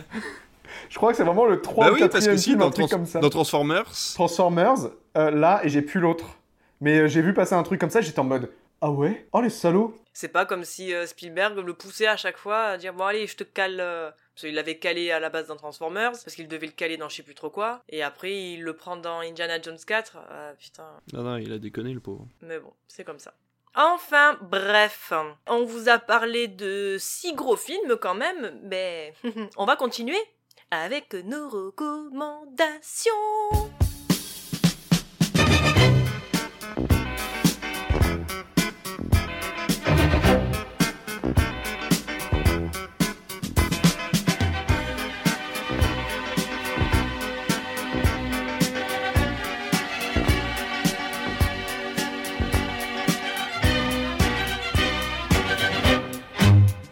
Va commencer avec Jean-Charles parce que je sais qu'il en a une liste longue comme euh. Alors, la première. Oh, ben voilà. Il en a non, mais euh, en bref. Il est parti, voilà. Moi, j'en ai pas, je me casse. J'ai pas de recours, je me casse. De- Alors, la première. Touloum. Ah, c'est enfer. Ou alors c'était juste pour ne pas entendre euh, mes 70 Ah, recommandations. Oui, reviens. plus de batterie, il a dit. C'est bon. Allez, vas-y, donne tes recos. On y va, en bref, j'ai vu Apocalypse Now, comme je le disais, c'est un chef-d'œuvre, et du coup, pour, bah, moi aussi, j'adore l'odeur du napalm au petit matin. Il y a pas longtemps, il y a eu Farang de Xavier Jans qui est sorti. Il paraît qu'il est Putain, trop J'ai trop envie de le voir, putain. J'ai trop, trop envie de le voir. C'est génial, c'est Un mélange, ouais, de- en- entre The Raid en version français, mais c'est surboosté, survitaminé, c'est ultra gore, c'est ultra trash, c'est génial, voyez-le. Le film est français? C'est Xa- Xavier Gans qui l'a fait. Ouais, film français. Et euh, pour la petite anecdote, le film devait être financé par une plateforme, je crois que ça devait être Amazon, et Amazon a dit très bien, on vous le finance, par contre, il faut que ce soit fait en France, il faut que ce soit tourné en France. Xavier Jean a dit bah fuck off. Bah, c'était la, la volonté de la C'est plateforme. parce que comme ça, il touche les, il récupère sur euh, les investissements. Et c'est France Télé qui, euh, en partenariat, je crois, avec Studio Canal, euh, qui font le film et ils ont donné carte blanche à Xavier Jean. Et c'est un tout petit budget, je crois, ça doit être moins de 5 millions d'euros de budget. Et ça donne un, un film génial, voyez-le vraiment. Un peu le roman Triomphe et tragédie d'un d'un génie, qui est un livre qui a gagné un prix Pulitzer il y a de très très longues années et qui avait jamais été édité en France et là il vient d'être édité il y a pas très longtemps donc si vous avez l'occasion voilà pour euh, avancer ou prolonger votre euh, expérience d'Oppenheimer lisez-le c'est un très gros pavé mais c'est hyper intéressant c'est toujours en cours des lectures pour moi David. J'ai pas entendu, c'était mon prénom? Oui, ton prénom. David. Ah, c'est que Oui. ça a coupé, c'est que ça a coupé, hein, c'est pas du tout que j'écoute pas, fait. c'est que ça a coupé, du coup j'ai pas entendu le prénom. j'ai entendu. enchanté vous appelez David Ouais, j'ai entendu. Et tu as des recos c'est peut-être moi, c'est peut-être pas moi. Alors je vais vous en donner une parce que ouais, j'en ai quelques-unes que j'ai pu voir en avant-première et, euh, et je vais pas. Voilà, c'est des premiers films donc euh, toujours un peu particulier d'en parler parce qu'il y a beaucoup de défauts, mais vous pouvez aller voir Tropique et Sabotage qui sont des films euh, assez particuliers, très intimistes et qui, valent le coup quand même euh, d'être découverts. Tropique sur un fond de science, science-fiction et puis Sabotage sur. sur de l'éco-terrorisme, donc c'est plutôt, plutôt pas mal fait, mais voilà, c'est des premiers films avec des petits budgets, mais c'est plutôt sympa. Mais je voulais vous parler d'une petite pépite que j'ai vue vraiment par hasard. Je me suis calé ça euh, en salle, entre deux, euh, deux heures de boulot. Ça s'appelle Ruby l'ado, Kraken. C'est vraiment genre le, le film qui s'est fait déglinguer parce que bah il est arrivé en même temps qu'Élémentaire, il est arrivé en même temps que Miraculous et il fallait faire un choix. Et vraiment, vraiment, j'ai adoré Ruby l'ado Kraken. Encore une fois, DreamWorks. Je savais que j'allais pas être déçu, mais je me suis dit, Ouah, ça a l'air un peu bizarre, mais je vais aller le voir quand même. Et c'est un pur régal. C'est l'histoire d'une petite Kraken en fait, euh, qui est adolescente dans un vrai lycée, et ses parents ont décidé de quitter la mer et de venir habiter euh, dans cette petite ville portuaire pour essayer d'offrir une meilleure vie à leurs enfants, parce qu'il y a une grande guerre en fait qui a éclaté euh, entre les, les Kraken et les sirènes il y a quelques années, et donc la mère a décidé d'emmener ses enfants sur la terre ferme. Et donc le père en fait est cuistot, il fait des vidéos TikTok un peu bizarres euh, sur des bateaux à mettre dans des bouteilles et sa mère elle est, euh, elle est euh, agent immobilier pour cette petite île. Et elle essaye de trouver sa place parce qu'elle est toute bleue alors du coup ils sont obligés de mentir, ils disent qu'ils viennent du Canada et que c'est normal d'être tout bleu au Canada tu vois, enfin c'est un truc un peu, un peu dans ce délire là et en fait un jour le, petit, le petit ami qu'elle convoite tombe à l'eau et elle est obligée de plonger dans l'eau alors que sa mère lui a toujours interdit et là elle développe ses pouvoirs de kraken. Je vais pas aller plus loin dans les détails puisque voilà il y a toute une histoire derrière mais on pourrait croire que c'est le même principe qu'Alerte Rouge à la base. Donc le principe de l'adolescente qui découvre qu'elle a des super pouvoirs liés au fait qu'elle arrive tout doucement vers la puberté enfin bon bref. Et en fait pas du tout. Ça parle vraiment principalement de féminisme de relations mère-fille mais pas outrancier comme dans Alerte Rouge où c'était vraiment la mère chinoise hyper protectrice et tout. Là c'est vraiment la mère qui protège pour un danger imminent qui est beaucoup plus important que ce qu'on a pu voir dans Alerte Rouge. L'équilibre adolescente qui se découvre, euh, découvre son corps et découvre de quoi elle est capable est vraiment hyper intéressant. On oublie vite le côté corps en mutation et on prend plaisir à découvrir le scénario parce qu'elle a des super pouvoirs qui sont vraiment très cool. On se rend compte que bah voilà en fait ça parle surtout de euh, comment on fait pour se faire remarquer au lycée. Est-ce que c'est vraiment important de se faire remarquer au lycée? Parce qu'elle se fait une super copine qui est hyper classe alors que toutes ses copines sont un peu gothiques machin un peu les oubliés du lycée et tout ça. Donc c'est un peu rom-com, c'est un peu euh, science-fiction, etc. Et il y a surtout un gros, gros avantage. Et euh, j'en parlais avec un ami qui est allé voir Barbie, qui m'a dit je me suis senti un peu agressé en tant qu'homme dans Barbie pour rien.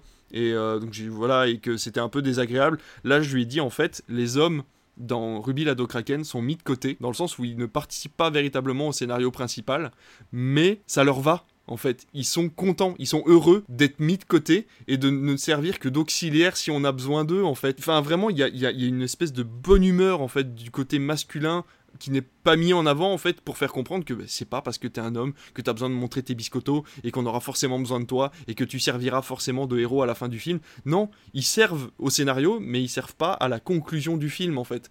Et j'ai trouvé ça hyper bien équilibré, c'est vraiment très très très chouette. J'espère qu'il passe encore dans vos salles quand vous écoutez euh, ce podcast et que vous aurez l'occasion d'aller le voir mais donnez-lui sa chance, il a vraiment bidé au box-office et c'est vraiment dommage parce que comparé à Élémentaire qui est très bien, hein, on reprend des thématiques, Pixar fait du Pixar et là pour le coup DreamWorks A décidé de sortir une nouvelle licence avec des thématiques qui sont relativement risquées, qui sont quand même bien modernisées. Donc euh, voilà, je vous le conseille, Ruby la Kraken du coup. Et puis si vous n'avez pas l'occasion de le voir au cinéma, ben, j'espère que vous aurez l'occasion de le voir en VOD ou en Blu-ray. Il est pas sorti à peu près au moment de La Petite Sirène? Il est sorti une semaine après Élémentaire. Parce que j'allais dire, il me semblait qu'il y avait La Petite Parce Sirène. moi je l'ai eu, mais- une semaine après Parce qu'en Élémentaire. fait, quand j'ai vu la bande-annonce, j'ai fait Tiens, c'est marrant, on dirait que.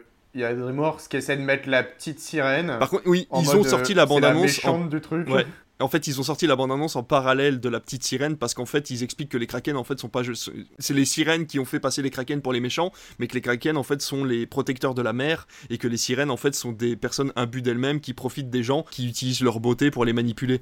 Et donc en fait, j'ai trouvé ça très drôle et effectivement, ça arrivait à point nommé avec l'arrivée de la petite sirène de chez Disney quoi. Bah voilà, moi c'est la bande-annonce que j'ai vue à ce moment-là, j'ai fait Oh, ça a l'air cool. Puis j'ai l'impression que ça fout des tacles à Disney, alors je suis trop chaud. Bah franchement, moi j'ai bien rigolé, j'ai j'ai eu beaucoup d'émotions, je vais pas dire que j'ai pleuré, mais voilà, il y a eu la petite larme quand même parce que je trouvais que c'était vraiment très bien fait. Donc, euh, Et puis ça dure pas longtemps, c'est une heure et demie, et ils ont réussi à condenser ça en une heure et demie, donc c'est vraiment chouette. Alors, pour une fois, j'en ai plusieurs de Rocco. Oh. Oui Est-ce que c'est que de l'Asiat Oui Oh ça va hein. moi j'ai pas d'animé japonais si vous voulez savoir. Eh ben j'ai bien, j'en ai un pour toi. Wouh Oh. Alors, ça s'appelle The First Slam Dunk. ça Ah, parle donc ouais. sur euh, le, le basket et c'est génial. C'est deux heures. Il n'y a pas besoin d'avoir euh, des connaissances donc de l'animé qui passait dans les années 90. Ouais, j'allais dire début 2000, mais ouais. Et du manga non plus, je suppose. Non, non, franchement, non. En fait, pendant tout le film, on va suivre un match qui euh, se déroule donc c'est la finale du championnat je crois des, des universités pour après euh, être sélectionné dans des équipes nationales et pourquoi pas aller dans d'autres pays du coup et en fait pendant tout ce, ce match et ça va être coupé par des moments plus calmes et plus dramatiques. C'est pas un spoil mais on l'a au début c'est il y a la y le père donc du meneur de jeu de l'équipe qui décède. Et donc son son grand frère qui a trois ans de plus que lui jour pour jour va prendre le relais donc va être l'homme de la famille. Et lui c'est un passionné de basket. Et donc ben en tant que petit frère tu veux faire comme ton grand frère donc ben tu, tu te mets dans le basket aussi. Et va se passer un, quelque chose. Et lui va rentrer dans cette équipe ah, je peux pas dire trop de trucs, mais bon. Il y a beaucoup de euh, rebondissements quoi. Ouais, il y a beaucoup de rebondissements pendant, pendant le film, mais euh, c'est, les, les dessins, c'est, je crois qu'il y a de la 3D pendant les moments de match. Et j'ai juste adoré. Vraiment j'y suis allée euh, je me suis dit bon allez un animé ça fait longtemps que j'en ai pas vu. En plus au cinéma c'est rare. Parce que quand ça passe au cinéma ben t'as toujours des, des, teubés qui viennent te foutre le bordel dans les cinémas et c'est juste un enfer. Le deuxième film que j'ai vu c'est un film japonais. Ça s'appelle Rendez-vous à Tokyo. Ah, alors c'est bien ça? J'ai adoré. Parce que la bande-annonce donne pas trop envie en fait, je trouve. bah, en fait, le truc, c'est que moi, j'ai eu du mal parce que t'as un système de, de, de, de réalisation et de d'histoire où je me dis, attends, what Donc, c'est l'histoire d'un couple et euh, tu le vois au moment de la rupture et en fait, tu vois le à rebours. C'est-à-dire que tous les ans, tu vois le 26 juillet. Ah, ça c'est cool. Et c'est à rebours. Au moment où il va lui demander, euh, il va dire je vais t'épouser. Ben, tu te rends compte que finalement non, puisque l'année d'après ils ont rompu. Et encore l'année d'avant, où c'était un danseur qui finalement a une blessure, donc qui est devenu euh, éclairagiste. Et en fait, tu vois ça jusqu'à leur, euh, leur rencontre, et après ça rebascule à la fin, et euh, voilà. Et c'est super beau, ce film, il est magnifique, pareil, il dure deux heures, je ne les ai absolument pas vu passer. Rien que pour eux, en fait, l'effet de mise en scène, de réalisation, c'est trop bien. Ça prend comme base le film, je sais pas si vous le connaissez, je le connaissais pas moi non plus, c'est avec Winona Ryder, et en fait, c'est euh, la- la- l'actrice principale, elle est chauffeuse de taxi, et euh, à un moment, il y a une nana qui lui propose un job, quoi on sait pas, et elle lui dit non non mais moi j'adore en fait mon travail de chauffeuse de taxi parce que c'est pas moi qui décide de la destination et j'ai toujours l'impression en fait de partir quelque part parce que j'ai pas l'occasion déjà moi de partir en vacances et j'ai toujours voilà ce, truc de euh, d'inconnu de qu'est-ce qui va m'arriver. Et elle dit c'est vrai que moi ce que j'aime au final c'est quand on me dit d'aller euh, à l'aéroport parce que c'est le trajet le plus long que je peux faire. Donc j'adore ça. Night on Earth voilà, c'est de Jim Ah, Jim Jarmusch, ah oui, il a sorti ça. et il est disponible sur Arte. J'ai adoré ce film, il est super touchant. À la fin, tu te dis, putain, c'est en fait tu- encore des, des pro- problèmes de communication, quoi, tout simplement. C'est dommage. Et Jim Jarmusch, c'est un, c'est un gars qui fait des trucs absolument extraordinaires. Hein. C'est lui qui avait fait Patterson avec Adam Driver, qui était un- une, une boule de, de beauté. euh. C'est sur le, le conducteur de bus qui écrit des poèmes. là. J'ai adoré, j'ai adoré. C'est lui qui a fait Only Lovers Left Alive aussi, sur les deux vampires euh, désabusés là, qui savent plus ce qu'ils veulent faire de leur vie tellement ils sont. The Dead Don't Die, moi j'ai adoré. The Dead Don't Die aussi, c'est Jim Jarmusch. Oh, C'est un très quel très bon réalisateur. Mais non Non, oh là là là là là là, mon dieu, mais... Oh, oh là là, The Dead Don't Die, c'est le truc le plus, le plus ignoble que j'ai vu de ma vie. Je m'attendais à une comédie zombie genre Shaun of the Dead. Je suis ressorti du truc en mode, mais qu'est-ce que c'est que cette merde? Non. Genre vraiment le scénario de A à Z, il, fait, il va dans tous les sens. Il y a des gosses qui apparaissent à un moment donné, ils partent en courant, ils disparaissent, on sait pas où ils sont. Il y a machin qui part dans les... Oh là là là là, mon dieu. Ah vraiment, il y avait tout pour réussir et il y a rien qui réussit. Vraiment, j'ai passé la pire séance possible tu m'as cassé dans ce le film. truc. Ça m'a saoulé. Pareil, j'ai détesté aussi. Ah vraiment Oh J'étais en mode oh putain vas-y en plus euh, il a fait l'ouverture du festival de Cannes et tout je vais le voir. Mais oui, c'est pour ça que je je suis sorti vu, du coup. truc. Ah moi je suis sorti du truc j'ai eu envie de j'ai eu envie de de- d'insulter le, le créateur quoi. Ouais, dégoûté aussi. Même Bill Murray a pas pu sauver ce film. Non, ne les écoutez pas. Allez, euh, Même regardez. Swinton n'a pas pu sauver ce film. Il y a Selena Gomez, elle arrive, elle est là en mode salut, je suis une meuf, plus de tête. ouais, elle dure deux minutes. Ah j'ai une haine pour ce truc euh, vraiment. Oh non, Je t'abuses. dis peut-être une bêtise, mais je crois que j'avais vu L'île aux chiens pas longtemps avant, et il y a Tilda Swinton qui fait un, un personnage dans L'île aux chiens. Et genre vraiment, mon, mon admiration pour elle, ça a fait pff, The Dead Don't Die. Pff. Et donc, du coup, le dernier truc que je vais vous parler, c'est bien sûr une série coréenne. Parce qu'il faut pas abuser non plus. Ça s'appelle Bloodhound, la traque du sang en français. C'est disponible sur Netflix. C'est 8 épisodes d'une heure à peu près. Et c'est une putain de tuerie. J'ai pas vu une meilleure bromance depuis des années. L'histoire. Ça parle en fait d'un personnage qui va rentrer dans le cercle des boxeurs à haut niveau. Sauf que, euh, en fait, sa mère, elle contracte un prêt auprès Et ça se passe, en fait, pendant la pandémie. Et c'est vrai que j'ai vu arriver ça, je me suis dit, non, non, pour- pourquoi vous faites ça? Et en fait, c'est super bien amené. Parce que pendant justement cette, cette pandémie, plein de magasins ont fermé et il y en a qui euh, bah, avaient des traites à payer et il y a énormément en fait d'usuriers qui ont débarqué en disant bah, écoutez je vous prête de l'argent mais en contrepartie bah, il faut me rembourser et avec des taux mais exorbitants en fait. Donc ça te parle encore une fois comme font si bien les Coréens de quelque chose qui s'est passé en fait dans la société. L'usurier genre l'acteur il est incroyable, il arrive à chaque fois à faire un connard pas possible et il le joue excellemment bien. Sa mère contracte donc un prêt et bien sûr en tout petit caractère il est écrit que tu dois rembourser la somme prêtée dans euh, la semaine. Sauf que c'est pas possible. C'est parce que si t'as pas cet argent de base, tu peux pas le rendre dans une semaine, tu vois. Si tu peux pas, ben, le taux d'intérêt est de 10%. Donc euh, finalement, le truc, il est euh, exponentiel, quoi. De là, lui, il a fait la rencontre, il s'est battu, en fait, contre un gars qui l'a mis KO. Et en fait, au final, ils vont devenir les meilleurs potes du monde, quoi. Mais genre, c'est franchement une bromance comme ça. Mais eh, c'était incroyable. Le gars, à un moment, il chiale pour son pote parce que à la fin de l'épisode 6, il arrive une putain de dinguerie et il chiale pour son pote et toi, ben tu, tu chiales aussi parce que moi, le pote, c'est mon crush et tu es là, tu dis non, tu peux pas t'arriver ça en fait et tout. Les scènes de combat, elles sont folles. C'est pas du John Wick, ça prend pas des armes à tout va, ça fait pas des pirouettes en l'air, c'est vraiment de la boxe. Si vous avez l'occasion de la regarder, voilà, c'est pas très long, c'est pas comme euh, les autres qui font 16 épisodes, qui des fois font des épisodes de 1 heure et demie, genre Vincenzo, ou genre moi j'en pouvais plus. Là voilà, c'est une heure, 8, 8 épisodes. Voilà, si vous avez l'occasion, c'est Bloodhound, la traque du sang. Aurélien, qu'as-tu comme reco? Moi, c'est une reco un peu, euh, enfin, on va pas dire banal, mais voilà, c'est un truc qui est déjà assez connu en vrai. C'est, euh, je me suis mis sur Netflix à la série The Good Doctor. Ah d'accord. Et bah, pour le coup, j'ai enchaîné 5 saisons. Et genre vraiment, j'ai adoré le truc. Je trouve ça super intéressant. euh, non seulement la vision de la médecine qui est un peu différente du coup par rapport à d'autres séries euh, de médecine. J'ai trouvé ça vraiment sympa. Et puis aussi euh, la manière dont ça aborde l'autisme et euh, du coup euh, le- les troubles autistiques en, en règle générale. L'acteur Freddie Highmore est vraiment extraordinaire. Il joue super bien. Vraiment, je le trouve gigantesque. Dans la manière dont il interprète ce rôle, c'est vraiment ouf. Du coup, pareil, bah, je sais qu'à un moment donné, il y a eu un épisode sur le Covid. Je dois avouer que ça dure vraiment deux épisodes. C'est en mode, euh, voilà, il y a eu le Covid, ça a été compliqué, tout ça. Ça m'a pas mis très bien. Parce que du coup, tu vois tous les trucs de eux qui sont en galère, qui savent pas comment, voilà. Franchement, la série, euh, je sais pas vraiment le détail de réalisme dans les hôpitaux, je travaille pas dans le milieu médical, mais je trouve ça vraiment super intéressant la manière dont c'est amené, la manière dont est traité, on va dire, la maladie, euh, enfin, pas la maladie, mais les, les troubles autistiques euh, à travers euh, ça et à travers les personnages, surtout les collègues, du coup, qui doivent voir avec lui, lui, la manière dont il évolue aussi au niveau des émotions et tout ça, comment il comprend les gens, comment est-ce qu'il s'adapte à eux. Vraiment, c'est super bien. Je crois que la, la saison 6 euh, est finie. Elle n'est pas encore sur les, plateformes. Mais euh, j'avoue que j'attends la suite avec impatience parce que là, ouf, passe des choses. euh, genre le dernier épisode m'a mis sur le cul en mode attends, attends, attends, comment ça Comment ça on s'arrête là, là? Non, non, non, on s'arrête pas là, non. Vous continuez s'il vous plaît. Donc je vous invite fortement à, voir parce que. Putain, tu me donnes envie de m'y remettre.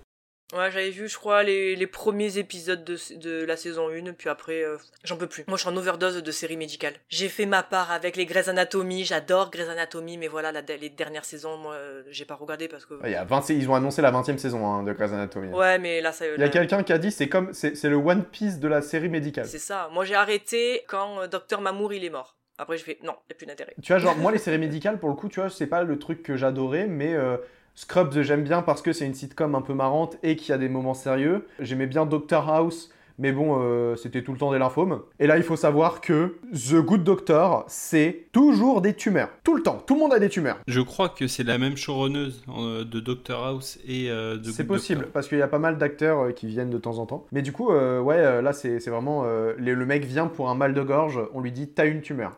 C'est « tiens, euh, qu'est-ce qu'il a ?» Bah, on lui répare le pied, on lui a fait faire un scanner, il a un truc chelou au poumon. Euh, du coup, on va opérer, c'est une tumeur. Ah, ok Bah, du coup, je vais peut-être aller faire un petit check-up à l'hôpital, moi, histoire de voir si j'en ai pas une. Mais ouais.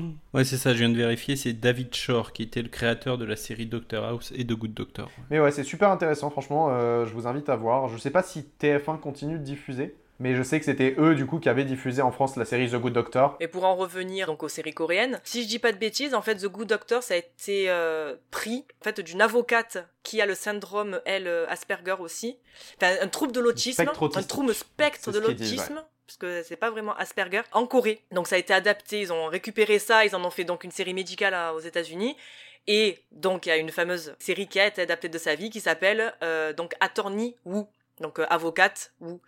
Et je pense que vous avez tous entendu sur les TikTok, les euh, Instagram et tout, le Young to the On to the Who, Gone to the Go to the Rami. Je pense que vous l'avez tous entendu sur les euh, repris, machin ou quoi. Voilà, donc c'est tiré de cette série. Et regardez-la parce que c'est juste extra pareil. Tu rigoles, tu pleures, tu...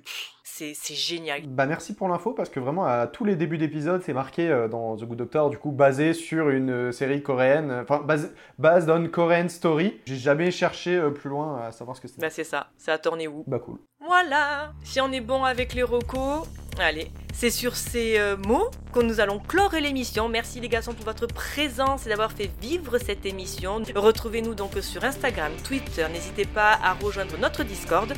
Si le podcast vous a plu, n'hésitez pas à le noter sur Apple Podcast, Spotify ou Podcast Addict en laissant un joli commentaire et partagez un maximum si vous l'avez apprécié. Bisous et bonne soirée Bonne soirée. Bonne soirée, voyez des films.